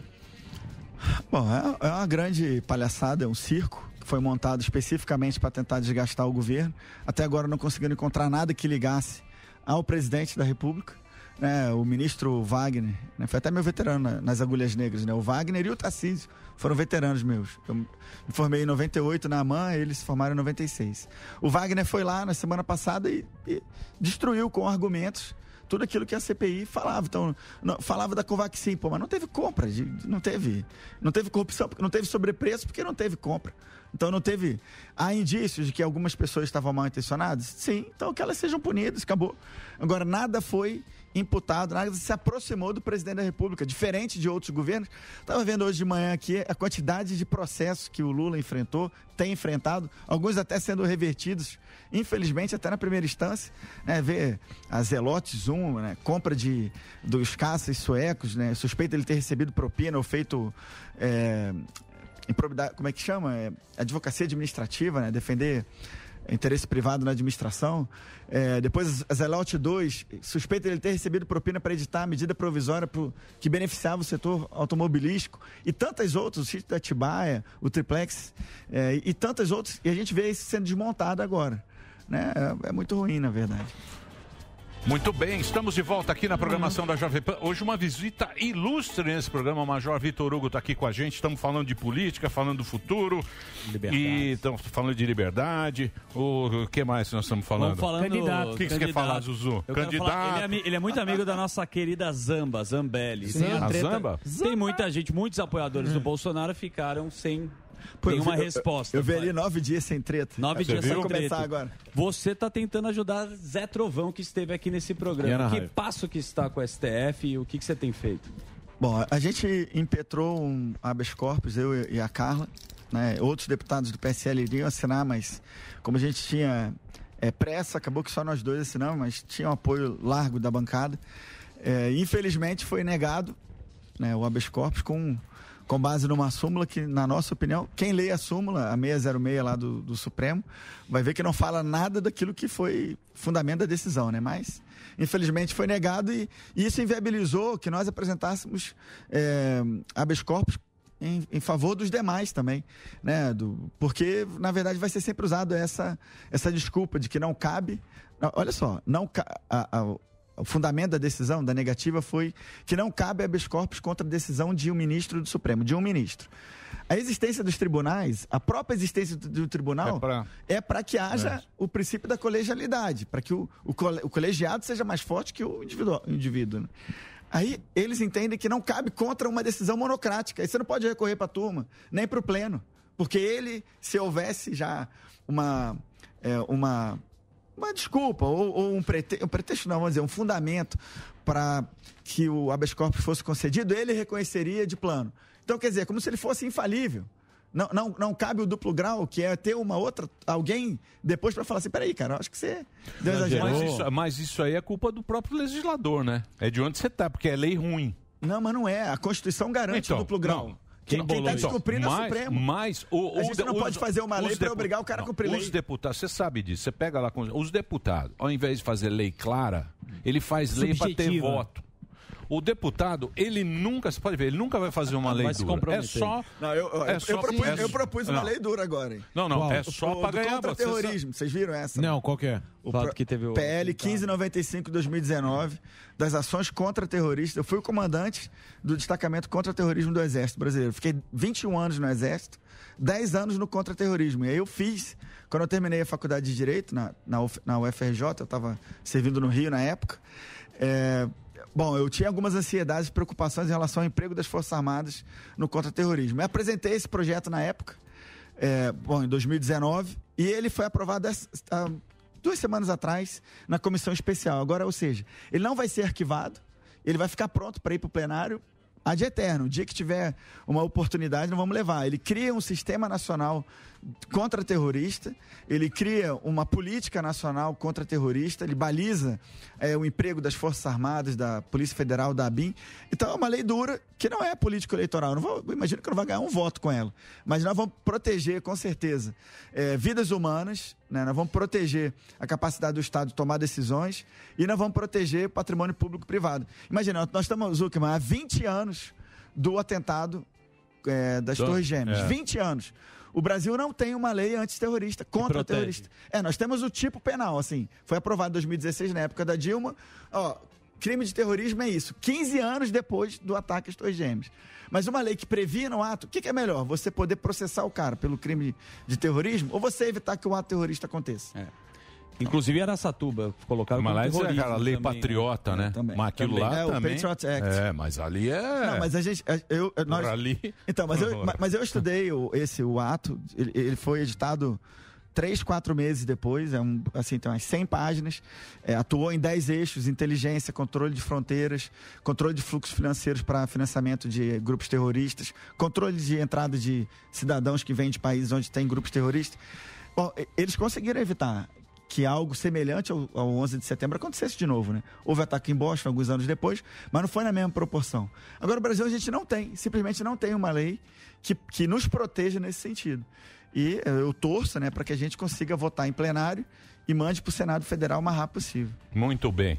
Deputado, é, na última entrevista que o presidente Bolsonaro deu para Veja, ele ensaiou um, um- um recuo, né, pelo menos retórico, Carinho. em relação na questão do voto auditável. É, e eu queria saber se você ainda defende a ideia. Vocês que são da base governista estão prontos a, a já declarar aqui de forma categórica e cabal que vão aceitar o resultado da eleição com as regras do jogo como eles estão se apresentando, independente do desfecho? Bom, eu continuo defendendo o voto impresso auditável. Acho que é uma bandeira que. É, ela é uma bandeira correta. A gente está defendendo que haja uma camada a mais de segurança e de transparência, independente se houve ou não fraude. Mas o próprio é, TSE admitiu em documentos na- revelados naquele inquérito que houve sim é, acesso a códigos-fontes, a milhares de códigos-fontes, né, que houve invasão do sistema e tal, e que havia possibilidade, inclusive, de exclusão de candidatos, exclusão de partidos. Então, eu vou, nós vamos continuar defendendo. É, seria importante que o, o presidente do Senado Federal colocasse para frente uma PEC que já existe no Senado, já aprovada na Câmara em dois turnos, com três quintos dos votos, e que estabelece o voto impresso. Agora, o, o próprio TSE, eu acho que isso ameniza em grande medida, já depois da pressão que houve nas ruas, editou uma portaria, uma resolução que envolve as Forças Armadas em todos os processos ligados à, à apuração de votos e tal. E isso vai reduzir é, sobremaneira qualquer possibilidade de fraude. Então, o assim, peruca, o peruca. É o peruca? é o peruca? O peruca. Pô, você podia ver quanto custa Samidana. A peruca do- Quanto custa pros, A gente não pode falar nem de cabelo. É. Quanto custa? É. Falar de cabelo é Você meio que gosta Sacanagem. Quanto custa aquela peruca para o os cofres para os cofres O implante? É, é o peruca, né? O peruca. É caro. O que que ele fez lá? O que que ele vai dar ali? Ele deu um bônus. Não, ele criou. Deu um bônus pra galera. Os bolsonaristas falou, "Bom, pá, vamos resolver aqui. Não, ele criou uma resolução que envolve as Forças Armadas no processo de, de validação dos códigos-fonte, no processo de validação do, do processo eleitoral como um todo. As Forças Armadas, ao longo da história, têm se mantido equidistantes de todos os, os espectros. Forças Armadas lá, lá vigilando lá? É, junto, participando do processo, né? E lá, lá o- naquela sala que ninguém entra. Bom, a gente torce que, que esteja em todos os, o- as, todas as fases. né? O próprio presidente Bolsonaro, na entrevista para a Veja, aí, que foi publicada agora nessa semana, falou que ele mesmo está satisfeito com isso, com o fato de que, como as Forças Armadas vão participar, ele não tem dúvida de que, o, de que vai ser feito da melhor maneira. E é lógico que a gente vai aceitar, sim, o resultado das eleições no ano que vem, é claro que vai. Mas ele aceitou mesmo ou esse recuo foi porque ele pensa em ser candidato? Ele lá teve a carta do Temer também. Por que, que você acha que mudou o comportamento do Bolsonaro? Bom, eh, nós estávamos à beira de um, de um precipício ali. Ou a gente iria para uma ruptura institucional, que ninguém queria, nem o próprio presidente, porque ele mesmo falou que ele sempre jogaria dentro das quatro linhas. É, imagina, milhares, talvez milhões aí de caminhoneiros no Brasil ameaçando parar 100% e aumentar o preço daquilo que já está caro, talvez faltar produtos nas prateleiras e afetar especificamente, talvez e diretamente, os mais pobres. E o presidente tomou uma decisão, na minha opinião, corajosa e correta, porque politicamente quem mais perdeu com a decisão foi ele. É, mas ele tomou a decisão que, um, que, na minha visão, um estadista tinha que tomar. É, Foi, no dia foi difícil para todo mundo. Eu tinha me reunido com ele ao longo da tarde, junto com, com caminhoneiros. É, naquele dia, não, eu vi o Temer entrando lá no Palácio Planalto, lá na sala do presidente, não sei. mas não sabia do que sairia dessa reunião. O Temer é com o Marinho lá. ó. Temer, se você quiser, você pode jantar com ele. O Marinho é do Centrão agora. Que Você que viu a ter? mesa lá? ó? É, Ele vendo, fala viu vaso chinês, não. Sou eu que Ele falei, tava- eu sou o centrão, né? Não, renunciarei. Boa. Você tava lá com o Centrão, lá com Aquele Eu sou vaso. político. Como chama lá sou o prefeito aqui, o Eu tenho- eu tenho a responsabilidade de ser Caçabão. bem informado, é diferente. Caçabão, Eu sou manda político. de- Você não é, mas não é. Ó, estamos trabalhando pro Marinho ser deputado lá. Coloca ele lá no PSL. Você- Não seu companheiro. renunciarei. Você vai, você Vocês vai o quê? se Você vai tentar reeleição?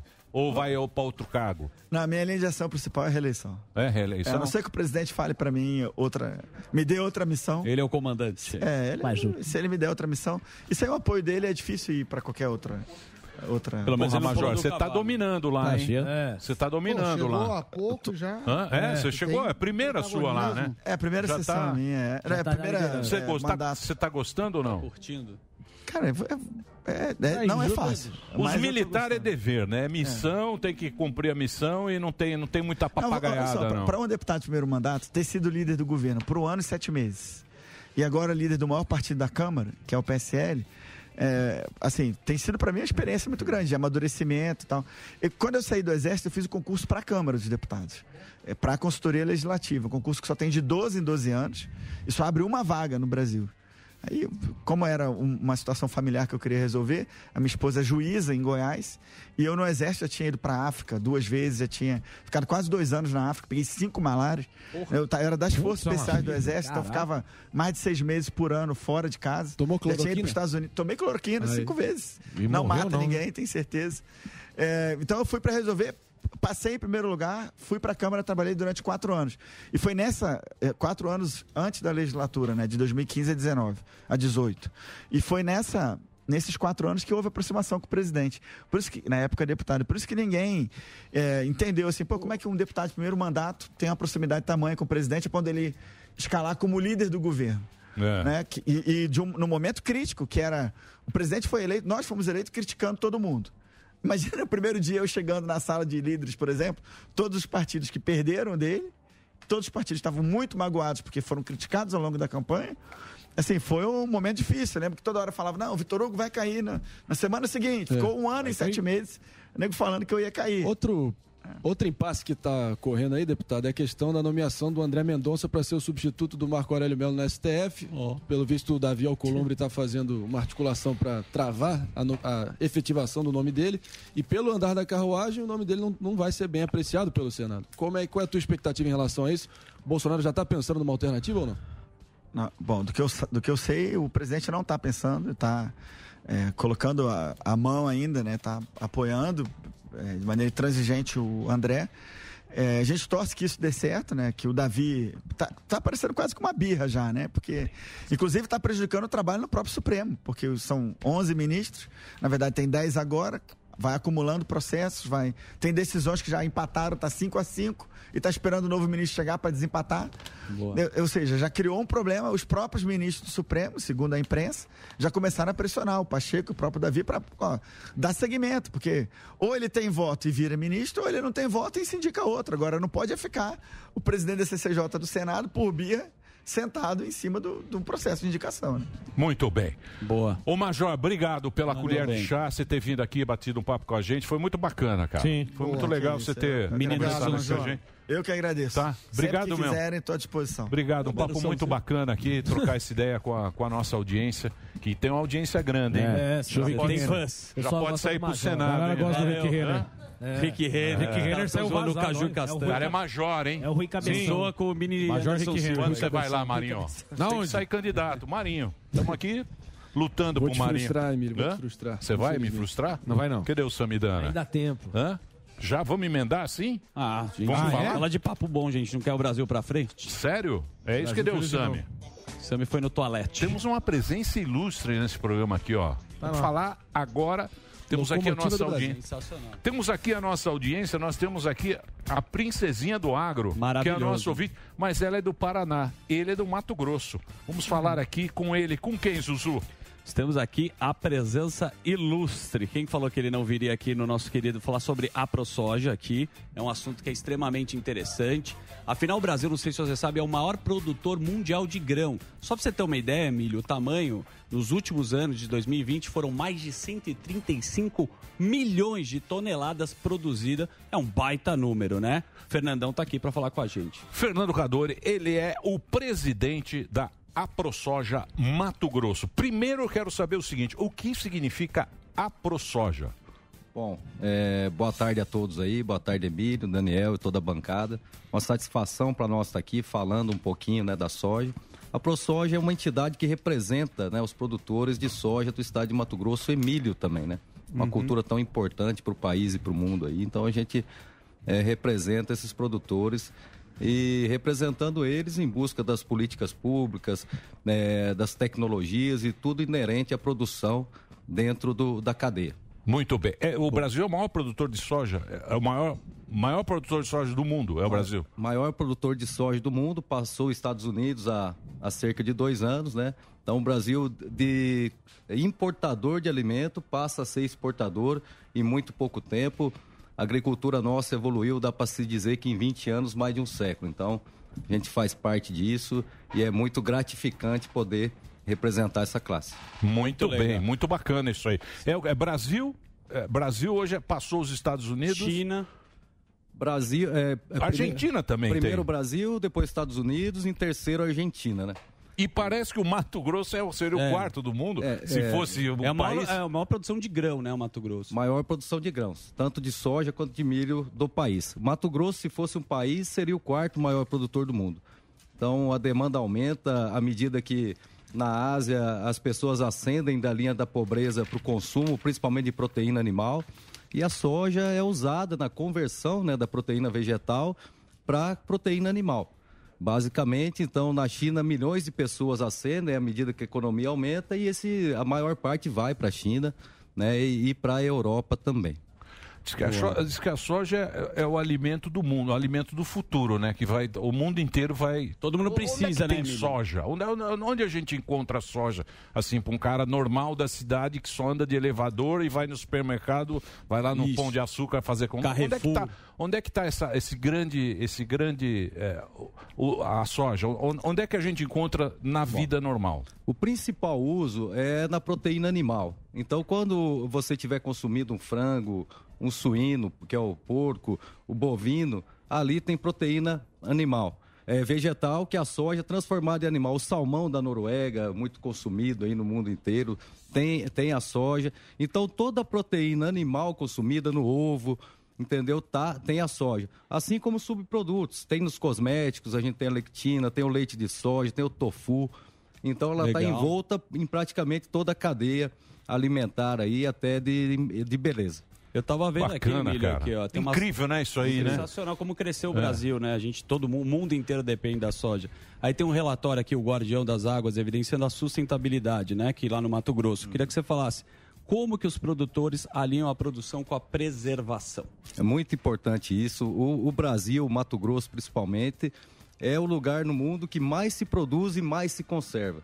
Infelizmente, nós temos narrativas, né, muitas vezes difundidas por nós mesmos brasileiros, por não conhecer a realidade. Por exemplo, o cara sai daqui, fala mal do Brasil, vai para a Europa, que não tem mata ciliar, que não preserva, que produz em 60% ou quase 70% do território, enquanto nós usamos aqui 10% do território para ser o maior produtor mundial. Então a questão é, ambiental é muito. É, o produtor cuida muito disso, né? Da porteira para dentro. A lei brasileira é a lei mais restritiva do mundo no, no prisma ambiental. Então a gente está cercado é, da, da, da, produção sustentável. Né? O Mato Grosso, por exemplo, nós temos Pantanal, temos Amazônia, temos o Cerrado, maior produtor de soja do país, maior produtor de milho do país e só usa 10% do seu território. Então, é uma oportunidade de a gente mostrar para o mundo que a gente tem de melhor, que é ser o celeiro do mundo e, em paralelo a isso, ser o país que mais conserva também, né? Então a gente recebe muito ataque é, de cunho comercial. Hoje Por que isso aí, hein? Você que é do, você que é do negócio, você não é político, Uhum. você está lá no. no, no- por, por que que tem. é- Normalmente é europeu que faz isso, Normalmente. né? Por, que, por que que O que, acontece isso? acontece? Hoje, a- o produtor europeu perdeu a competitividade. Concorrência, né? É, uma parte pela, ah, pel- pelo êxodo urbano e a outra parte é, até pelo. Existe um protecionismo na Europa. Né? O produtor europeu recebe de subsídio do governo cerca de mil euros por hectare por ano, produzindo ou não.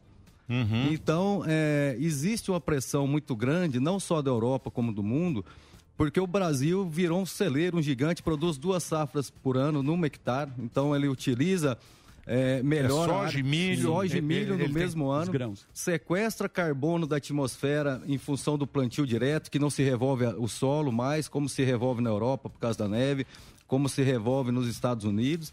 Então, nós temos uma produção que assusta os outros produtores mundo afora. Mesmo com a logística defasada, é, o Major que teve aqui está Sim, falando da sim. infraestrutura muito deficiente. Esse é o grande problema, né? É um gargalo. É, um gargalo, É, é, é a distribuir isso aí através de ferrovia, através É um de. gargalo. É, Para o ouvinte ter uma ideia, em meio à pandemia, o estado que nem o Mato Grosso cresceu a ritmo chinês é, de 4 a 5% no último ano. Na pandemia. Na pandemia. Nos últimos 10 anos tem crescido a 5% ao ano em média. Né? E, e somos carentes de infraestrutura e uma série de coisas. É, É, então... Legal, você estava falando de proteção também. Tem um projeto deles que é o Agro Solidário lá no Mato Grosso, né? Da ProSoja. Como é, que funciona? É, é- é um projeto que a gente já tem há praticamente 10 anos, que consiste em doação de bebidas de soja para lugares carentes, creches, orfanatos, asilos, hospitais, né? Então a gente atende, é uma forma de mostrar para a sociedade urbana é, o que é a soja, né? Porque como eu disse aqui, o êxodo que teve das propriedades rurais no- ao longo dos últimos anos faz com que a maior parte da população não saiba a origem dos alimentos, né? Sim, então é, é para isso e é para o cunho social também. Pô, bacana. Fenomenal. Muito legal, muito legal esse papo que a gente teve aqui. Orgulho, né, meu, Eu tenho muita brasileira. curiosidade aqui de, de fazer. Aliás, eu queria trazer aqui que é aquele Brasil, né? O Brasil que está produzindo é o Bra- Bra- Brasil.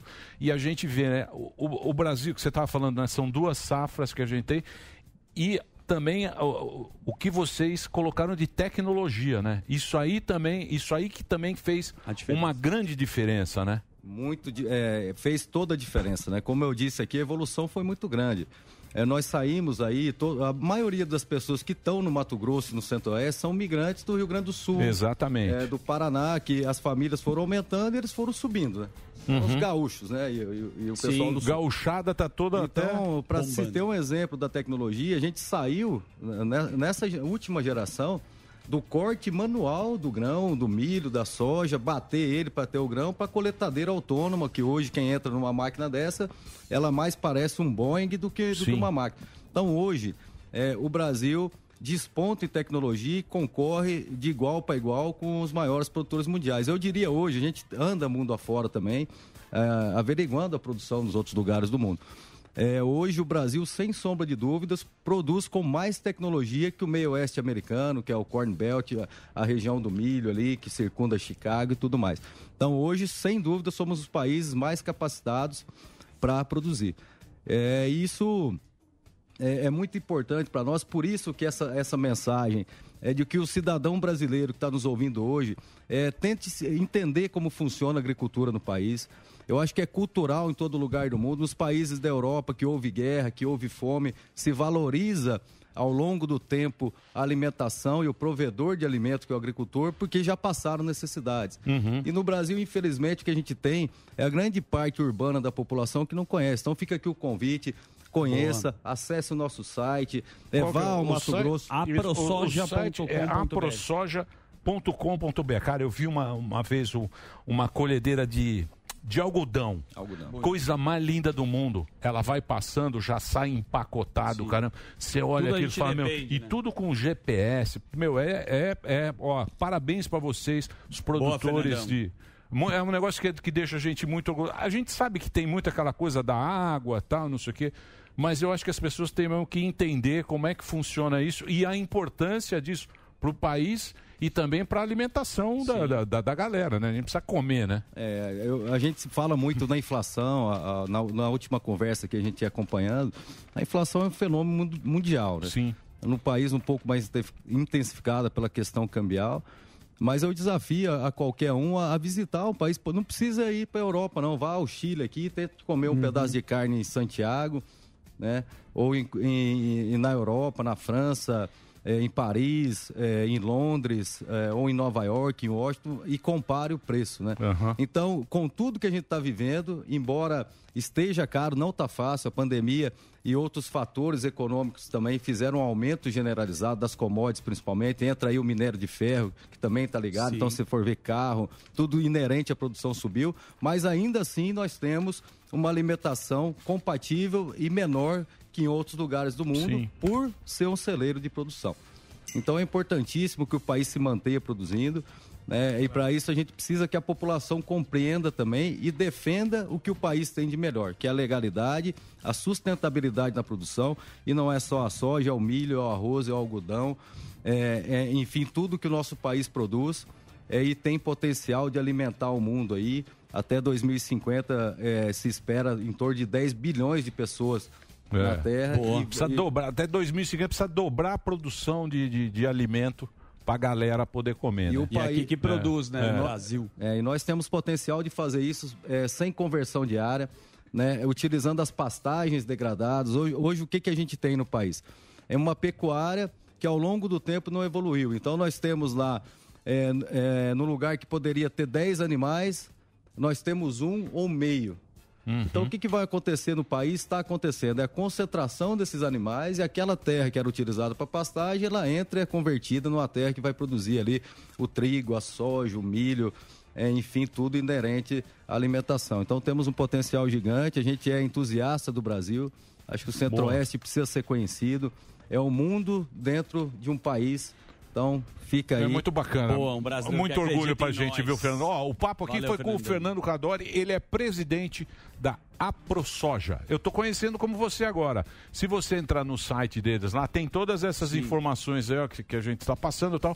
Conhecer a soja, esse produto que a gente que o Brasil ele é o maior produtor do mundo de soja e pouco a gente sabe a respeito dele, da produção, como é que os caras funcionam, da tecnologia, esse jeito aí que vocês viajam o mundo inteiro tal e dão um banho na concorrência. Boa, Fernandão. Obrigado, viu, Fernandão? Nós que agradecemos. Queremos um lá, aí. vamos lá pro Vamos Mato marcar Grosso, aí, pô. Estão convidados, Vamos- pessoal. Todo- vamos lá. não Ó. só vocês, a bancada inteira aí são nossos convidados para um conhecer um pouco. churras. É isso churras aí. também. Ó, aí Boa, sim, deve Não, ser bom no Não churras. de soja, esse de carne. Ah, é, carne, carne mesmo. carne, Aprosoja.com.br. Nós vamos andar. Eu andava um de. Eu tinha- andava de Massey Ferguson. Ouvindo Ó, Metallica. TKR, Ah, TKR, eu via. Led Zeppelin. Led Zeppelin. Led Zeppelin. Massey Ferguson? Qual Ma- Massey Ferguson? Massey Ferguson, ah, os velhos.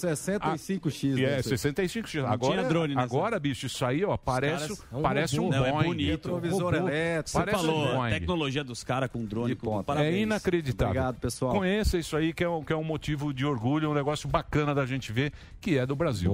Obrigado, viu, Fernandão? Nós Prazer conhecer você. Prazer é Valeu. nosso. Um Muito bem, break, Dedê. Então nós vamos fazer um break na sequência, Rodrigo Constantino e o nosso candidato, Muitas Marinho. perguntas. Vamos saber do Constantino se o Marinho será um bom candidato. Ou Mandetta. Ele... Quem? Mandetta tá Não, impossível. Marinho, Ma- Ah, tá O Marinho Elite Rastaquera. Marinho tá na chapa do Mandetta. Eu sou centrão. Marinho Elite Rastaquera, centrão. Candidato. O que mais? Dória. Dória, Dória subiu. Nada Você não disso. tá Sérgio Loiro subiu, Dória subiu. Daqui a pouquinho a gente volta. Boa. Daqui a pouquinho a gente volta aqui na Jovem Pan. Yeah, já, já. Jovem Pan.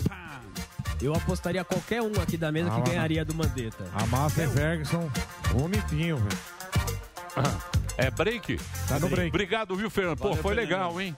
Foi legal, legal o papo. O que, que você quer? Quer Retrato. foto? Vamos fazer aqui. Chega aí. Candidato. Major. Senta aqui, Major. Depois a gente faz com o Fernando lá. ó. Vamos fazer uma fotinha oficial aqui, ó. Vai lá. Major. Levanta aí. Ó o Major aí, ó. Senta lá, ó. Cê- é, cuidado, tem um fio aí desse lado. Aí, ó. Junta aí. Aí, ó. Vai lá, Sami. Aê. Obrigado, obrigado. Foi muito legal. Obrigado. Aí, ó. Aí, ó. Vamos fazer uma fotinha oficial. Vai lá, junta aí, ó. Ah, vai todo mundo? Então junta lá. Vamos juntar mais. Faz aqui, ó. Não, tem que juntar mais. Olha lá. Meu Mato Grosso, eu Ah não nasci aqui, É. mas me apaixonei depois que eu te conheci. Terra de gente que foto, hein? bonita de povo hospitaleiro. Que foto, hein? Se mistura as raças do Brasil inteiro. Aê. Muito legal, cara. Muito legal esse papo. Muito legal.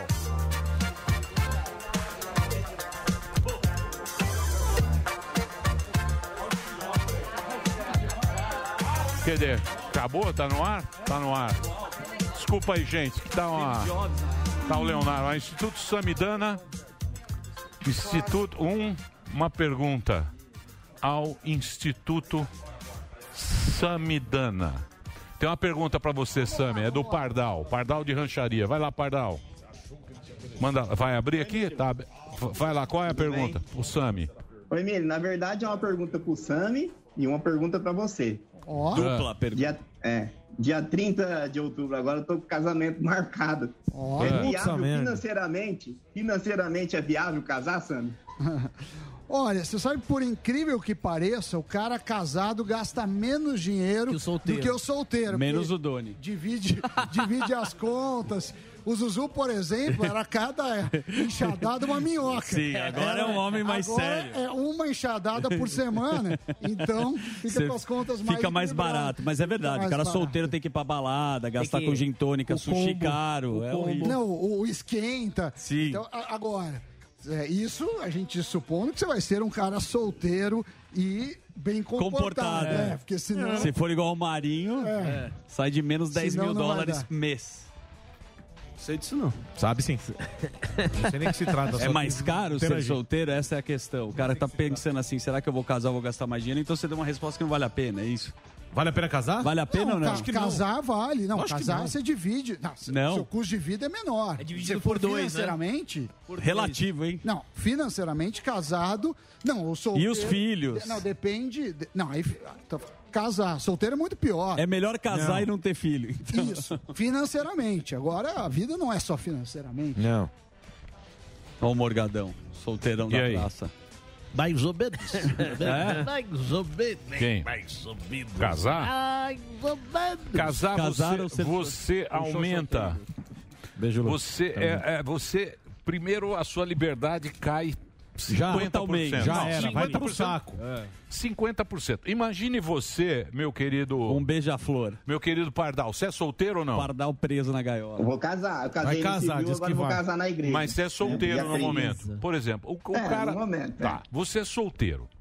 O Marinho, por exemplo, é Sim. um cara solteiro. Exato. Se der na telha dele, ele fala o seguinte: ele fala: Olha, eu quero ir agora no aeroporto Santos Dumont Sim. tomar um café e comer Sim. um misto quente. Ele vai. Ele simplesmente sai daqui, vai até o aeroporto de. Congonhas, chega no balcão e fala: Por favor, eu gostaria de ir no aeroporto, eu gostaria de ter uma passagem para o Rio de Janeiro. Ele pega o avião E vai. desce, Isso. toma o café com um pedaço de pão Sim. lá, Pão na chapa. gostoso, Maravilhoso. volta para Volta. São Paulo, Tá tudo tá certo. tudo resolvido. Mas, Mas, se o cara é casado, ele tem que contar tanta história. Sim. Putz, pra fazer só pra tomar um café. Porque Não precisa ir longe. Pra ir tomar um café e Não comer um misto longe. quente. Só um segundo, deixa eu terminar. Perdão, só queria Eu contribuir eu como-. Não, não precisa. Ele tá 12 fazendo texto. Então vai. Tá, Nós nós somos Vai lá. Então vai, fala, Tá bonito, texto, vai. né, bonitinho. Então vai.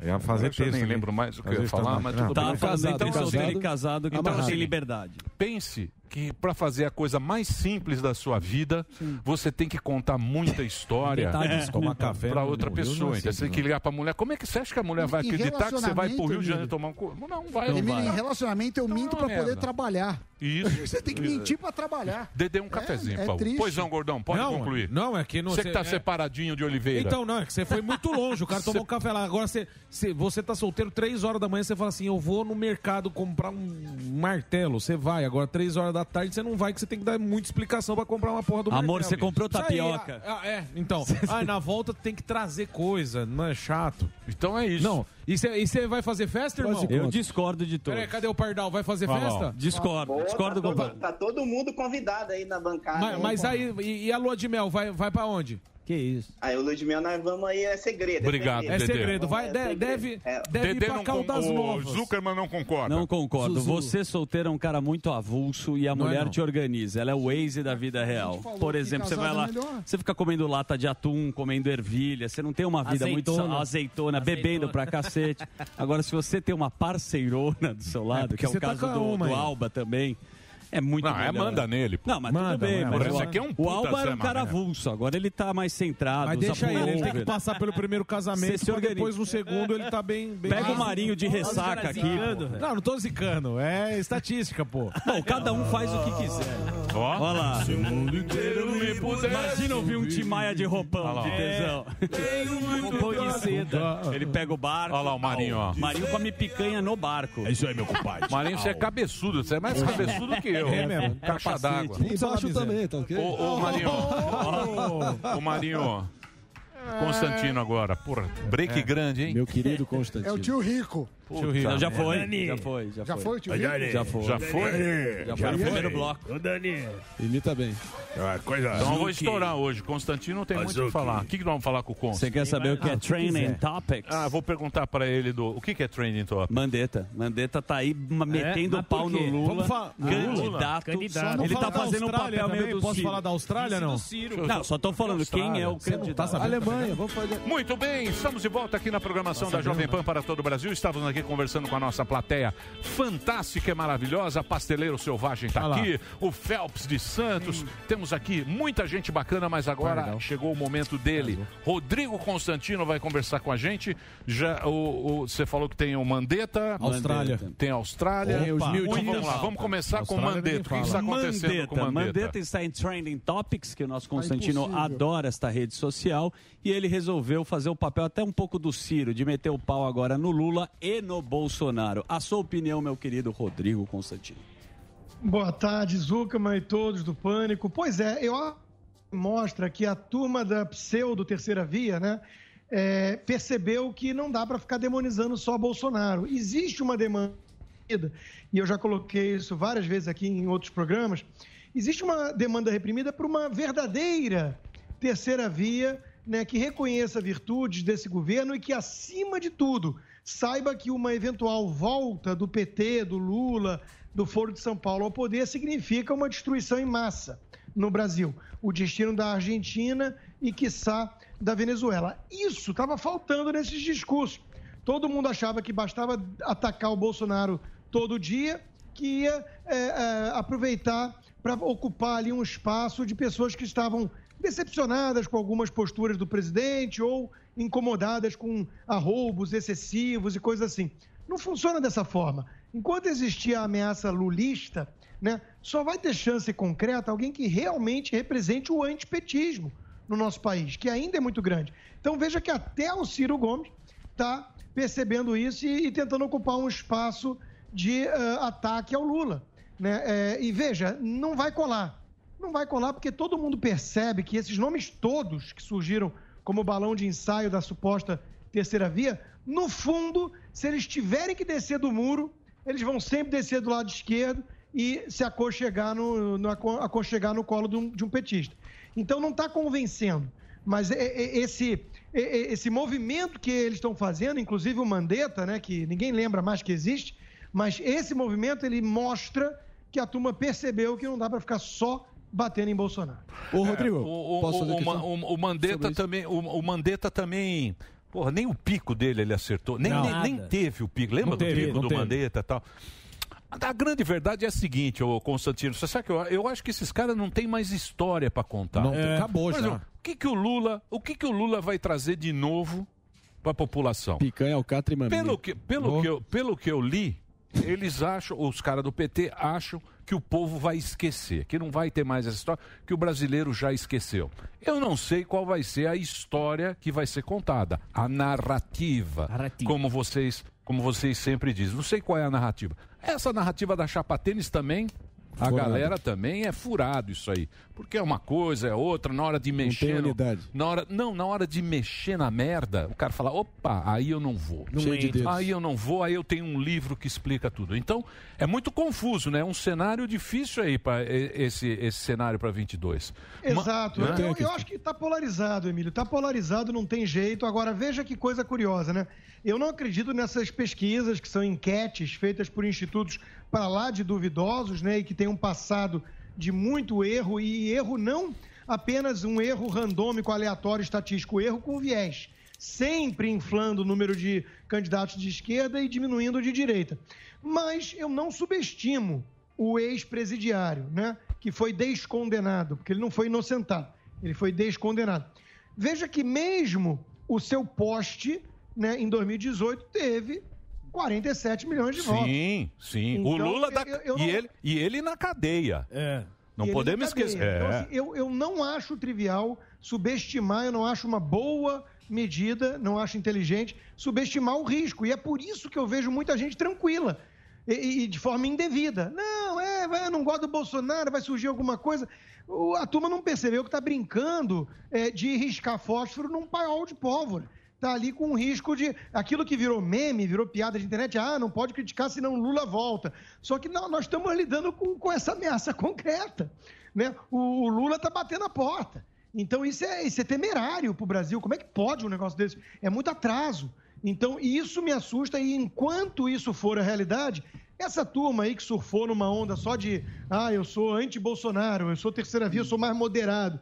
Isso não convence ninguém, porque, de novo, eles nunca tiveram a postura firme, de fato, de eh, apontar para a verdadeira ameaça que seria uma volta do Lula. E para fazer críticas legítimas, construtivas ao Bolsonaro.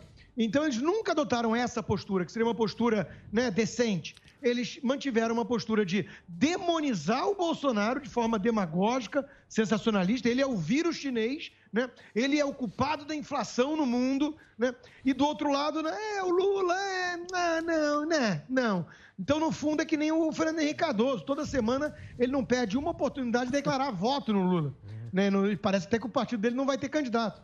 Então, essa turma não convence porque não encara com a devida o qual- seriedade eu vou propor. seria uma ameaça petista para o É o Brasil. Calcinha, hein? Calcinha, você viu o Calcinha? Vassalo. Calcinha tá no Mato O Leite Grosso tá no lá. jogo ainda. Terraplanista. Leite Calcinha, tá no calcinha tá lá. Você viu as bandeirinhas do Calcinha? Calcinha entrou. Tocantins. Calcinha, é, Tocantins? Onde ele tá? Palmas. Com boi bomba. Ele em tá em. Palmas agora, com as bandeirinhas. Caprichoso muito organizado. garantido. Parecia o lead.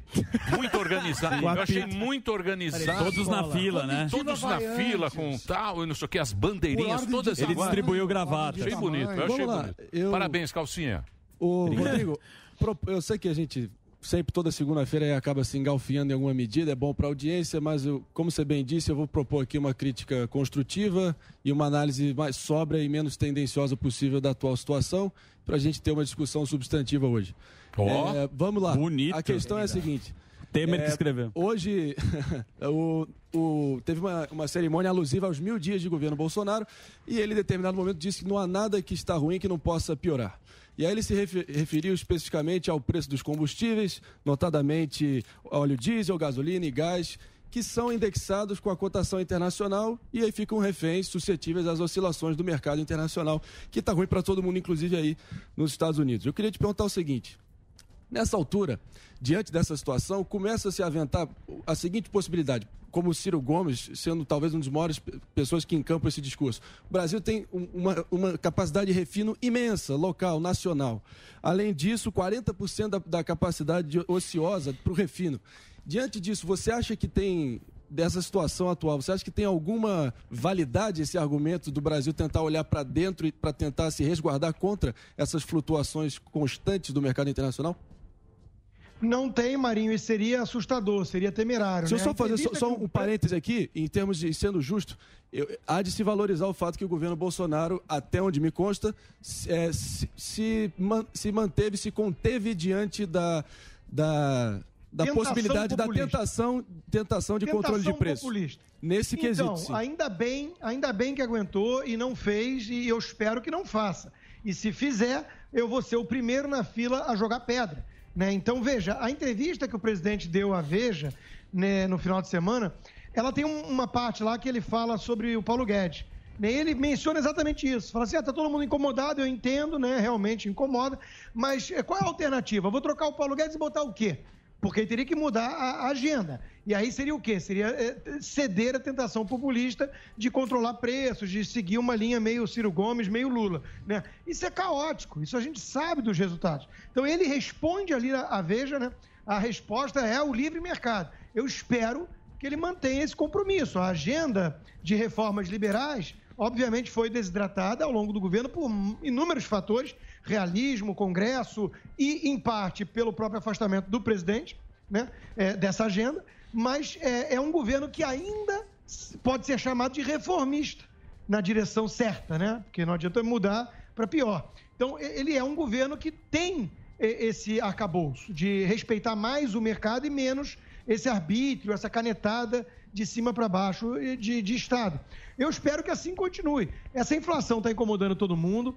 É é um problema eh, global, tem a ver com a pandemia, tem a ver com a reação à pandemia. É, hoje, para você ter noção, Marim, é, um, um- container, para o sujeito a contratar um container e trazer um produto manufatura- manufaturado da China, custava 2 mil dólares há, há um tempo atrás, antes da pandemia. Hoje custa 20.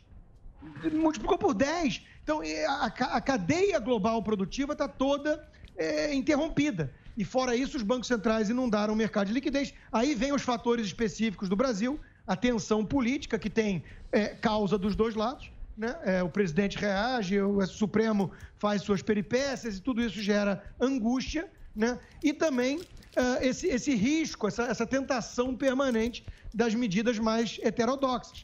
E aí tem também a questão dos precatórios, que é uma rabuda explicar numa hora dessas, né? mas o fato é que aí o, o governo Bolsonaro também flertou com soluções é, é, é, meia bomba, só que não tem muita alternativa. Você pensa que o negócio vem desde 2002 e aí a decisão da justiça, que tem que ser seguida, mas jogou ali 50 bilhões extras para pagar de precatório nesse ano.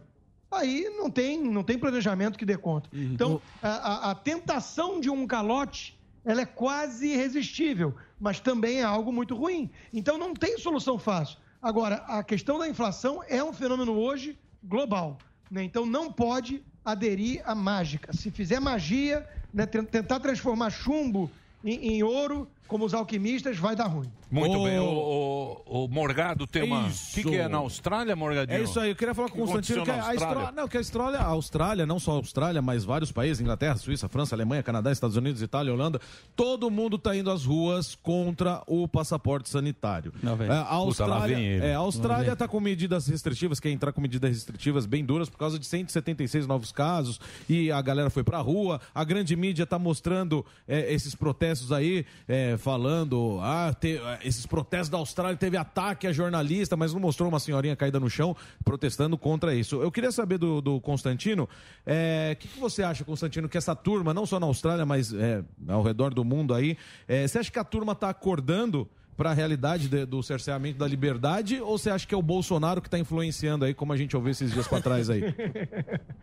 Morgado, eu espero que estejam acordando, né? É alvissareiro ver o povo do Ocidente, a civilização que tem apreço pelas liberdades individuais, reagindo contra esse absurdo. Veja, se você quer convencer as pessoas que é importante se vacinar, isso é legítimo, isso é do jogo, tem que persuadir. Agora, se você quer obrigar por meio de um passaporte, criar cidadão de segunda classe, Exato. né? É, num- ainda mais sabendo que a, a vacina não impede o sujeito de contrair ou de espalhar a doença, Eduardo Bolsonaro está com Covid, entrevistei ele hoje mais cedo. Se ele tiver um passaporte de vacina, ele pode entrar nos lugares todos contaminando todo mundo e ele se contaminou. O mesmo vale para o ministro Queiroga. O presidente Bolsonaro que não tomou vacina e testou negativo, ele não pode. Então, qual é a lógica desse passaporte? Isso é uma aberração. Isso é doido, isso não faz sentido nem científico, muito menos de preocupação sanitária ou com vida alheia. Agora, mais bizarro ainda é ver a turma da esquerda, que via de regra defende aborto e legalização de drogas, aplaudindo isso.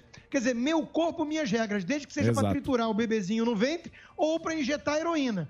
Agora, para tomar uma vacina que é experimental, não tem jeito, não importa o que diga a Anvisa, porque está sendo feita é, é, é, às pressas, não tem um prazo que nem as outras vacinas é, levaram ao longo da história, né, e está tendo problemas. Alguns, é raro, é verdade, mas também é muito raro, abaixo de 18 anos e a óbito com Covid. Foram 430 casos em 18 meses nos Estados Unidos para 74 milhões de pessoas nessa faixa etária. O risco de óbito para quem tem menos de 18 anos de Covid, ao longo de um ano e meio, é 0,00048%. É uma piada. Então a turma está histérica, tem muita paranoia e tem muito lobby de vacina. Não dá para entender de outra forma isso. Tem muita É, gente. deve- as- tem as dinheiro aí, tem farmacêuticas dinheiro aí. Pois é. Bilhão, bilhão, bilhão, bilhão. Então, tem, tem dinheiro aí. Mas, ô Constantino, mas isso aí é pessoal, né? Você tem que ir no médico, né? É o médico que vai dizer. Exatamente. Porque, por exemplo, que nem a gente tava brigando aqui que o Morgado ficou lá, porque às vezes, às vezes quando o cara toma uma decisão, ele tem que ficar mantendo, todo mundo fica enchendo o saco. Por exemplo, eu tive Covid, eu vim trabalhar. Também. Né? Ficamos lá duas semanas, aí vim pra cá, o Sami ficou doente. Sim. Depois eu coisa. fiquei.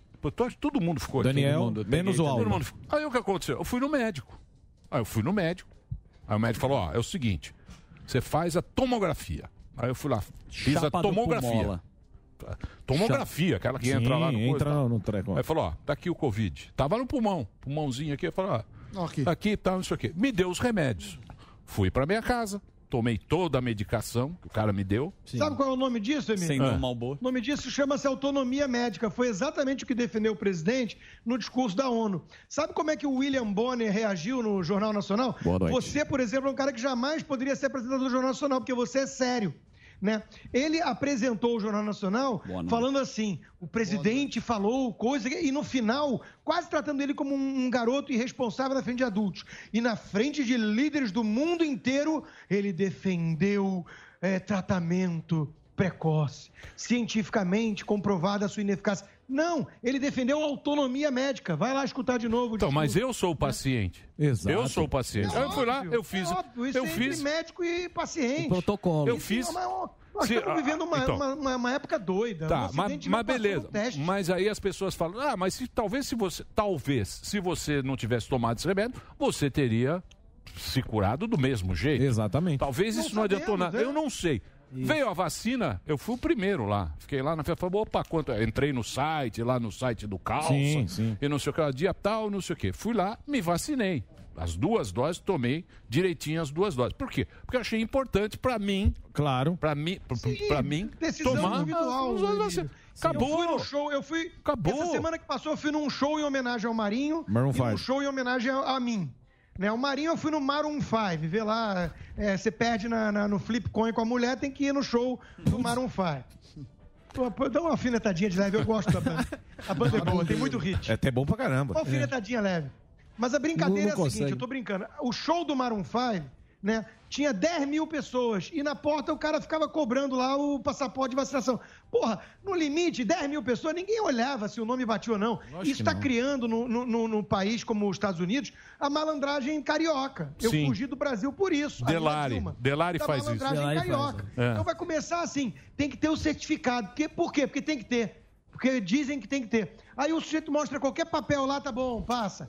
Então é um negócio ridículo. 10 mil pessoas do meu lado.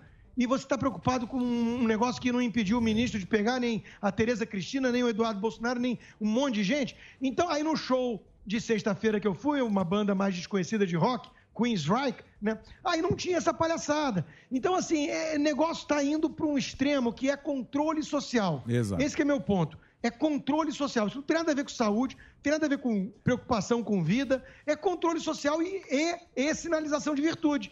É aquela história. Você é da turma do bem ou do mal? Exatamente. Você é, é- é- você é da ciência ou negacionista? Você é bolsonarista Isso é ou não? palhaçada. Você não- É, ou Doriana. É, ou Doriana. exato. Ô, ô Consta, eu queria que você comentasse a guerra que tá o novo contra o Amoedo. Como é que tá? Que tá? Você tá meio, meio nariz de Eu tô Covid. ruim, eu tô ruim. Não, mas eu- nariz de Covid. Não, Vai não, pra não, cá. não. Mas eu fiz, o- eu fiz o teste. É o único que não pegou Fez? ainda. Eu É o- é a poeira. Eu Mas fiz calma, vai teste. pegar. É a poeira da É, cachoeira. a- é a mudança de tempo tá difícil. Mas eu fiz, tá negativo. Nariz de Covid é muito bom. Alba, que eu saiba, eu também não tive Covid ainda, mas relaxa que isso aqui nem chifre, cara. Não é, não é porque É, que vai. que vai deixar de ter e todo mundo alguma hora vai ter. O prefeito de Limeira Então, tava isso aí certo.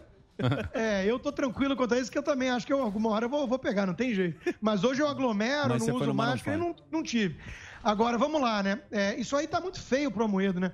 Ele mandou uma notinha, né? mandou uma cartinha para os diretórios regionais do partido e recebeu umas respostas, né?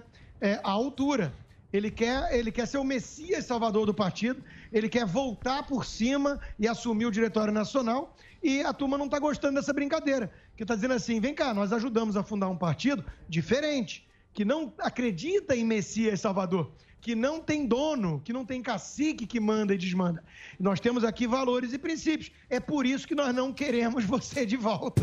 Né? Eu achei, eu achei lindo, achei lindo isso, também. porque se- está tendo um cabo de guerra interno, e se a turma que defende os princípios vencer, significa que o novo de fato é novo.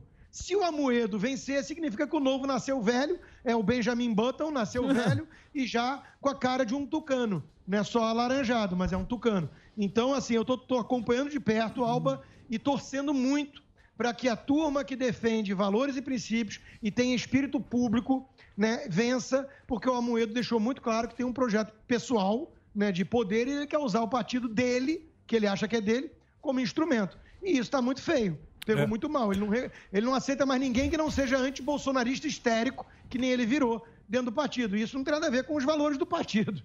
É, o Amolindo também foi uma decepção, perdeu. né? O Opa, Amolindo. se pegou o só Amolindo, patinete. o Amolindo, cara, você, falava, pô, um cara do mercado, um cara Sim, parece legal, que ele vai. aqui, dá um patinetinho. É, não precisava do Pô, esse dinheiro. Cara, esse cara é legal, acabou. Acabou. Olha ele aí, ó. Sindicato. Força sindical. Do acabou virando tudo. É complicado. O Brasil não é. Não é fácil, não. né? amadores. Ô, Constantino, queria agradecer você. Vou mostrar o livro aqui do Constantino. Mostra aí. Sabe quem falou Pensadores bem de você? Ana Paula veio aqui, Quer cobriu. uma novidade? Quer um furo? Quer um furo Quero. de reportagem? Lo- lógico. Vai sair na Vai Vai. Ah. Eu acabei de assinar agora, acabei de assinar agora. Vou dar também, antes que vocês tenham esses méritos. Depois aí que se entendam em casa. Mas acabei de assinar um contrato agora com o Tutinha OnlyFans. né, e com a Jovem Pan, que o meu curso que esse livro inspirou vai para a Jovem Pan. Ó, mil cursos. É nóis. Pan. Na New Boa. Boa. Você tá com 12 empregos, mas calma que daqui a pouco a gente faz aí um. Você perdeu um. É, um cancelamento, A gente pelo faz um menos. cancelamento. Faz um pra cancelamento você. pra perder algo. Tá trabalhando demais. Vai É. sair caro Aí Maroon reparte. É, aí, aí, tá aqui, ó. Então vai sair o curso. É muito legal esse livro aqui, ó. Ô, Esse livro é ô, Emílio, a única coisa que eu não aceito é, se eu perder os oito empregos, é virar assessor de, de, de esquerdista. Isso eu não aceito, não. Boa, consta. Ah. Ó, tá aqui o livro do Constantino, tá na minha cabeceira lá. Eu ganhei um desse aqui, esse aqui eu faço a, a, a propaganda aqui, ó. É Presta- muito legal. presta esse aí pra mim. Uma leitura. fa- Não vou emprestar Pô, aqui. se essa quiser, daqui, você compra Então, se quiser, você Fica compra. para- um Tá à livro venda- parado é um livro triste. Tá à venda, é, tá à venda lá na, na, na livraria do Consta. Sim, tá? tudo Ô, Constantino, obrigado pelo Ah, papo, tem hein? mais um furo, tem mais uma notícia. eu ok, ok. também. Vai lá, Eu tô Fazenda. aí. Oi? Vamos marcar um dia ao vivo aí, presencial. Opa, Aê! fechou. É nóis. É, eu tamo junto em breve também, Boa, tá vamos, ok? vamos fechar. Vamos Obrigado, lá. viu, Constantino? Um abração eu pra você. quero o. Eu quero algum segurança, alguma coisa assim, entre mim e o Marinho, que ele se exalta às vezes. Ah, eu que me exalto, né? É, fico- feliz que você Não, vai sair sem- da sua redoma finalmente. Não, sem- o teu exílio dourado. Ele vai te dar o Finalmente. chofer pra você passear. Finalmente. Sem briguinha. Pode vir. O Marinho Ó, tá. O Marinho ó, tá. Quem, Ah. quem foi agredido fui eu, Alfina- Constantino. Uma alfinetada de nada sobre o É. Maroon 5. Vai dizer que tu É. não gosta do Maroon 5? Lógico que gosta. Vai dizer que tu não gosta? Vai. Vai também. O É. Marinho. Nada contra. Marinho O Marinho- gosta mais da É bateria. fã, ele tem a camiseta. O, O que que você quer dizer com isso? O Marinho tava lá com a Eli. Não, a Eli- o Marinho é uma banda chapa tênis. É, uma É, banda chapa chapa, tênis. tênis. É. Inclusive, ele fez um discurso disso, engraçado no, no Marinho show. gosta de Holy a Glass. turma dos caras de camisa do Metallica Sinatra. ficam mandando o dedo do meio pra ele, às vezes. Barão do um Leblon. comentário engraçado. É uma banda chapa tênis, eu gosto. Show de bola. Eu gosto do Maroon 5 também. também gosto. O Marinho tava lá com a Elite Rastaquera. Elite o nosso professor Elite Eu sou Rastaquera. Elite. Não, aquele jantarzinho era Elite Rastaquera. Opa! Vamos, vamos ser honestos. E tava também agora, Estou saiu na. Saiu Mônica com a- Bergamo. Mônica Bergamo. Puta prestígio, vai sair na É, França. Canhotinha, amor. França. Na Então, França na lá. França, Se eu sou é. entrevistado, eu endosso a pessoa Press, 100%. É lógico. É sério? O ex-presidente Temer de foi um bom presidente. Foi um bom presidente. Opa. O meu principal ponto em relação ao Temer é outro. Marcelo. É que a turma que reconhecia, como o próprio Amoedo e outros, que reconheciam que o Temer fazia um bom governo de transição e reformista, né? Hoje é, acham que o presidente Bolsonaro tem que cair só porque se aproximou de pessoas que o governo Temer estaria junto também, né? Então esse é meu ponto. É o duplo padrão, um peso, duas medidas. Mas o governo Temer foi um governo eh, importante para o Brasil. E a É. maletinha? Foi importante. Mas foi. Tirando a maletinha e, E a maleta, e a prisão. Foi encalacrado. Tem isso daí, Muito tem bem. Constantino, obrigado mais uma vez pelo papo aqui com a gente. Sempre é gostoso conversar com você. Obrigado, viu, Constantino? Grande abraço. Valeu. Seguindo a programação da Panflix, vamos Ó. agora com o recado do Emílio Boa. Surita. Vai lá. Alô, galera de 12 a 14 anos. A vacina contra a Covid-19 chegou pra você, hein? É isso aí, gente. A vacinação na cidade de São Paulo avançou. 100% dos adultos já tomaram a primeira dose. Agora é vez de vocês, que têm de 12, 13 e 14 anos. É só ficar atento ao calendário, ver direitinho lá o dia da sua idade e comparecer a um posto de vacinação. Atenção que tem que ser acompanhado de um responsável, tá? Boa. E para acompanhar todas as informações, é só baixar o app e-tracinho saúde SP. Com ele você fica por dentro da vacinação na cidade de São Paulo. Dá até para você ver como está a fila no posto mais perto. E com o aplicativo você também garante o seu passaporte da vacina. Boa, mas tem outra coisa. Mesmo com a vacina, a gente precisa continuar se cuidando. Você já sabe, os cuidados de sempre, tá legal? Continua usando a máscara sempre, lavar sempre as mãos ou usar álcool e gel e evitar aglomerações. Prefeitura de São Paulo. Nós vai ali, volta, nós só vai ali, volta já. Pânico.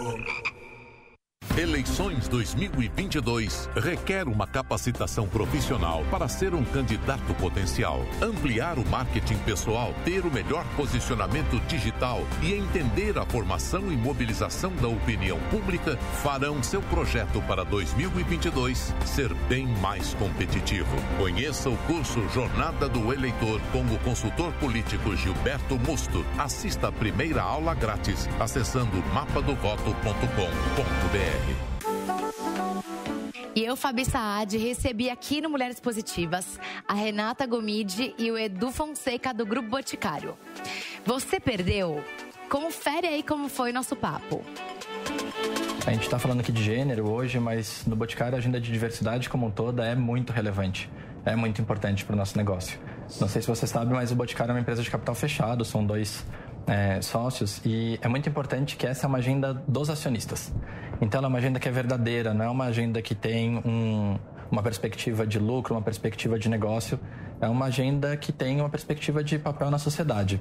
E é sobre isso. Quando a Rê traz é, esses números, quando a gente fala um pouquinho da nossa representatividade feminina, ela é de certa forma natural pela dinâmica do nosso mercado, pela, é, pela acho que até pelo perfil do nosso consumidor é, no seu número maior, mas mais do que isso, é sobre esse cuidado, sobre a importância das relações, sobre a importância de fazer as coisas do jeito e da forma certa.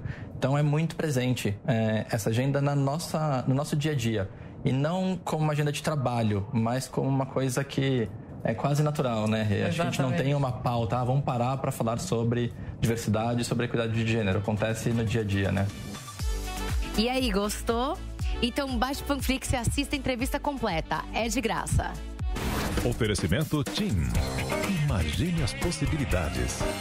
Olha quem voltou! É você, Botini? Não, é o Pancadão de Prêmios. Para você que sempre sonhou com uma BMW, com o Volkswagen Zero, que fazia contas para comprar a Air Fryer, a TV, o iPhone, o PlayStation 5, eu vou fazer uma pergunta. Para que comprar se você pode ganhar? O Pancadão voltou. Acesse agora pancadão.com.br e participe. Eu quero, Botini! O primeiro aniversário do Direto ao Ponto será comemorado com um programa especial. Neste ano, nós entrevistamos diversas personalidades. Agora, vamos entrevistar o presidente Jair Bolsonaro no Palácio do Planalto. Eu estarei lá em companhia de Guilherme Fiuza e José Maria Trindade. Hoje, nove e meia da noite. Direto ao ponto. Jornalismo Verdade.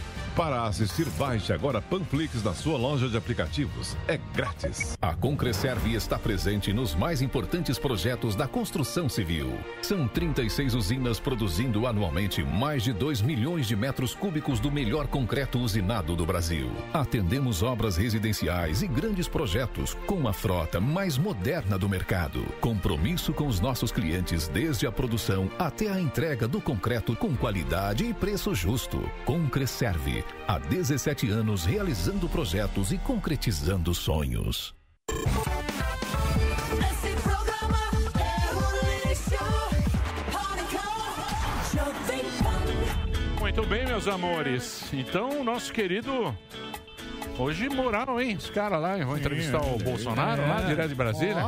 Aqui não vem, né? Cê- Não. cê queria- Aqui Marinho vai na bancada. Aqui não vem, né, Marinho? Não vem mais. Porque é amigo lá do Bolsonaro. Nunca mais. Nunca mais. Só vinha com frota, lembra? É. É isso que dá.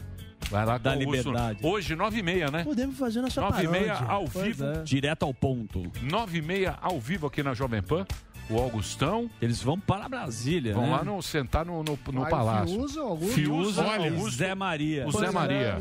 Zé Maria Felicidade. Ah, olha, Vitor. Olha, olha, Olha, Emílio. Olha, Emílio. Pois é. Pois é. Grande Zé Maria. Muito bem, então não perca hoje às nove e meia da noite aqui na Jovem Pão, direto ao ponto com Jair Messias Bolsonaro. Bolsonaro. Bolsonaro? Vamos ver o que ele vai falar. E amanhã tem Robson Calabianchi, que é conhecido como Fuinha. Sei que foi Quem é é, candidato a deputado, Como é mas é? é? um youtuber que fez a pegadinha da rasteira. Sei, muito perigosa, inclusive. Aqui?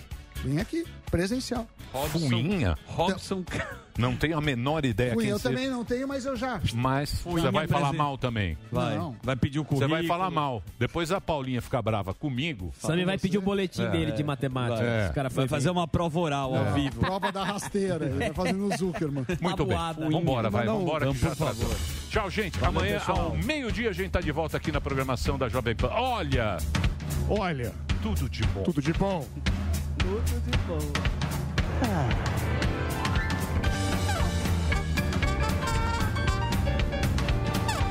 Depois que a pasta de dente sai do dentifrício, ela dificilmente volta para dentro do dentifrício. Muito bom dia a todos. Muito bom dia a todos.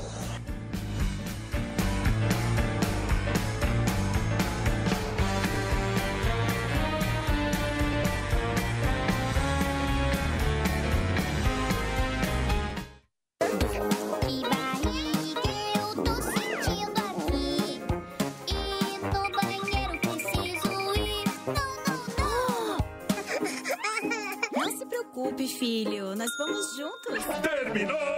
Terminou! Mas já terminou? Terminou! E eles não desistem! Já terminou! Vamos acabar!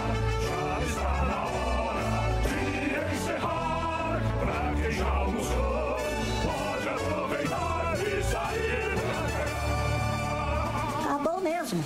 Acabou! Acabou mesmo!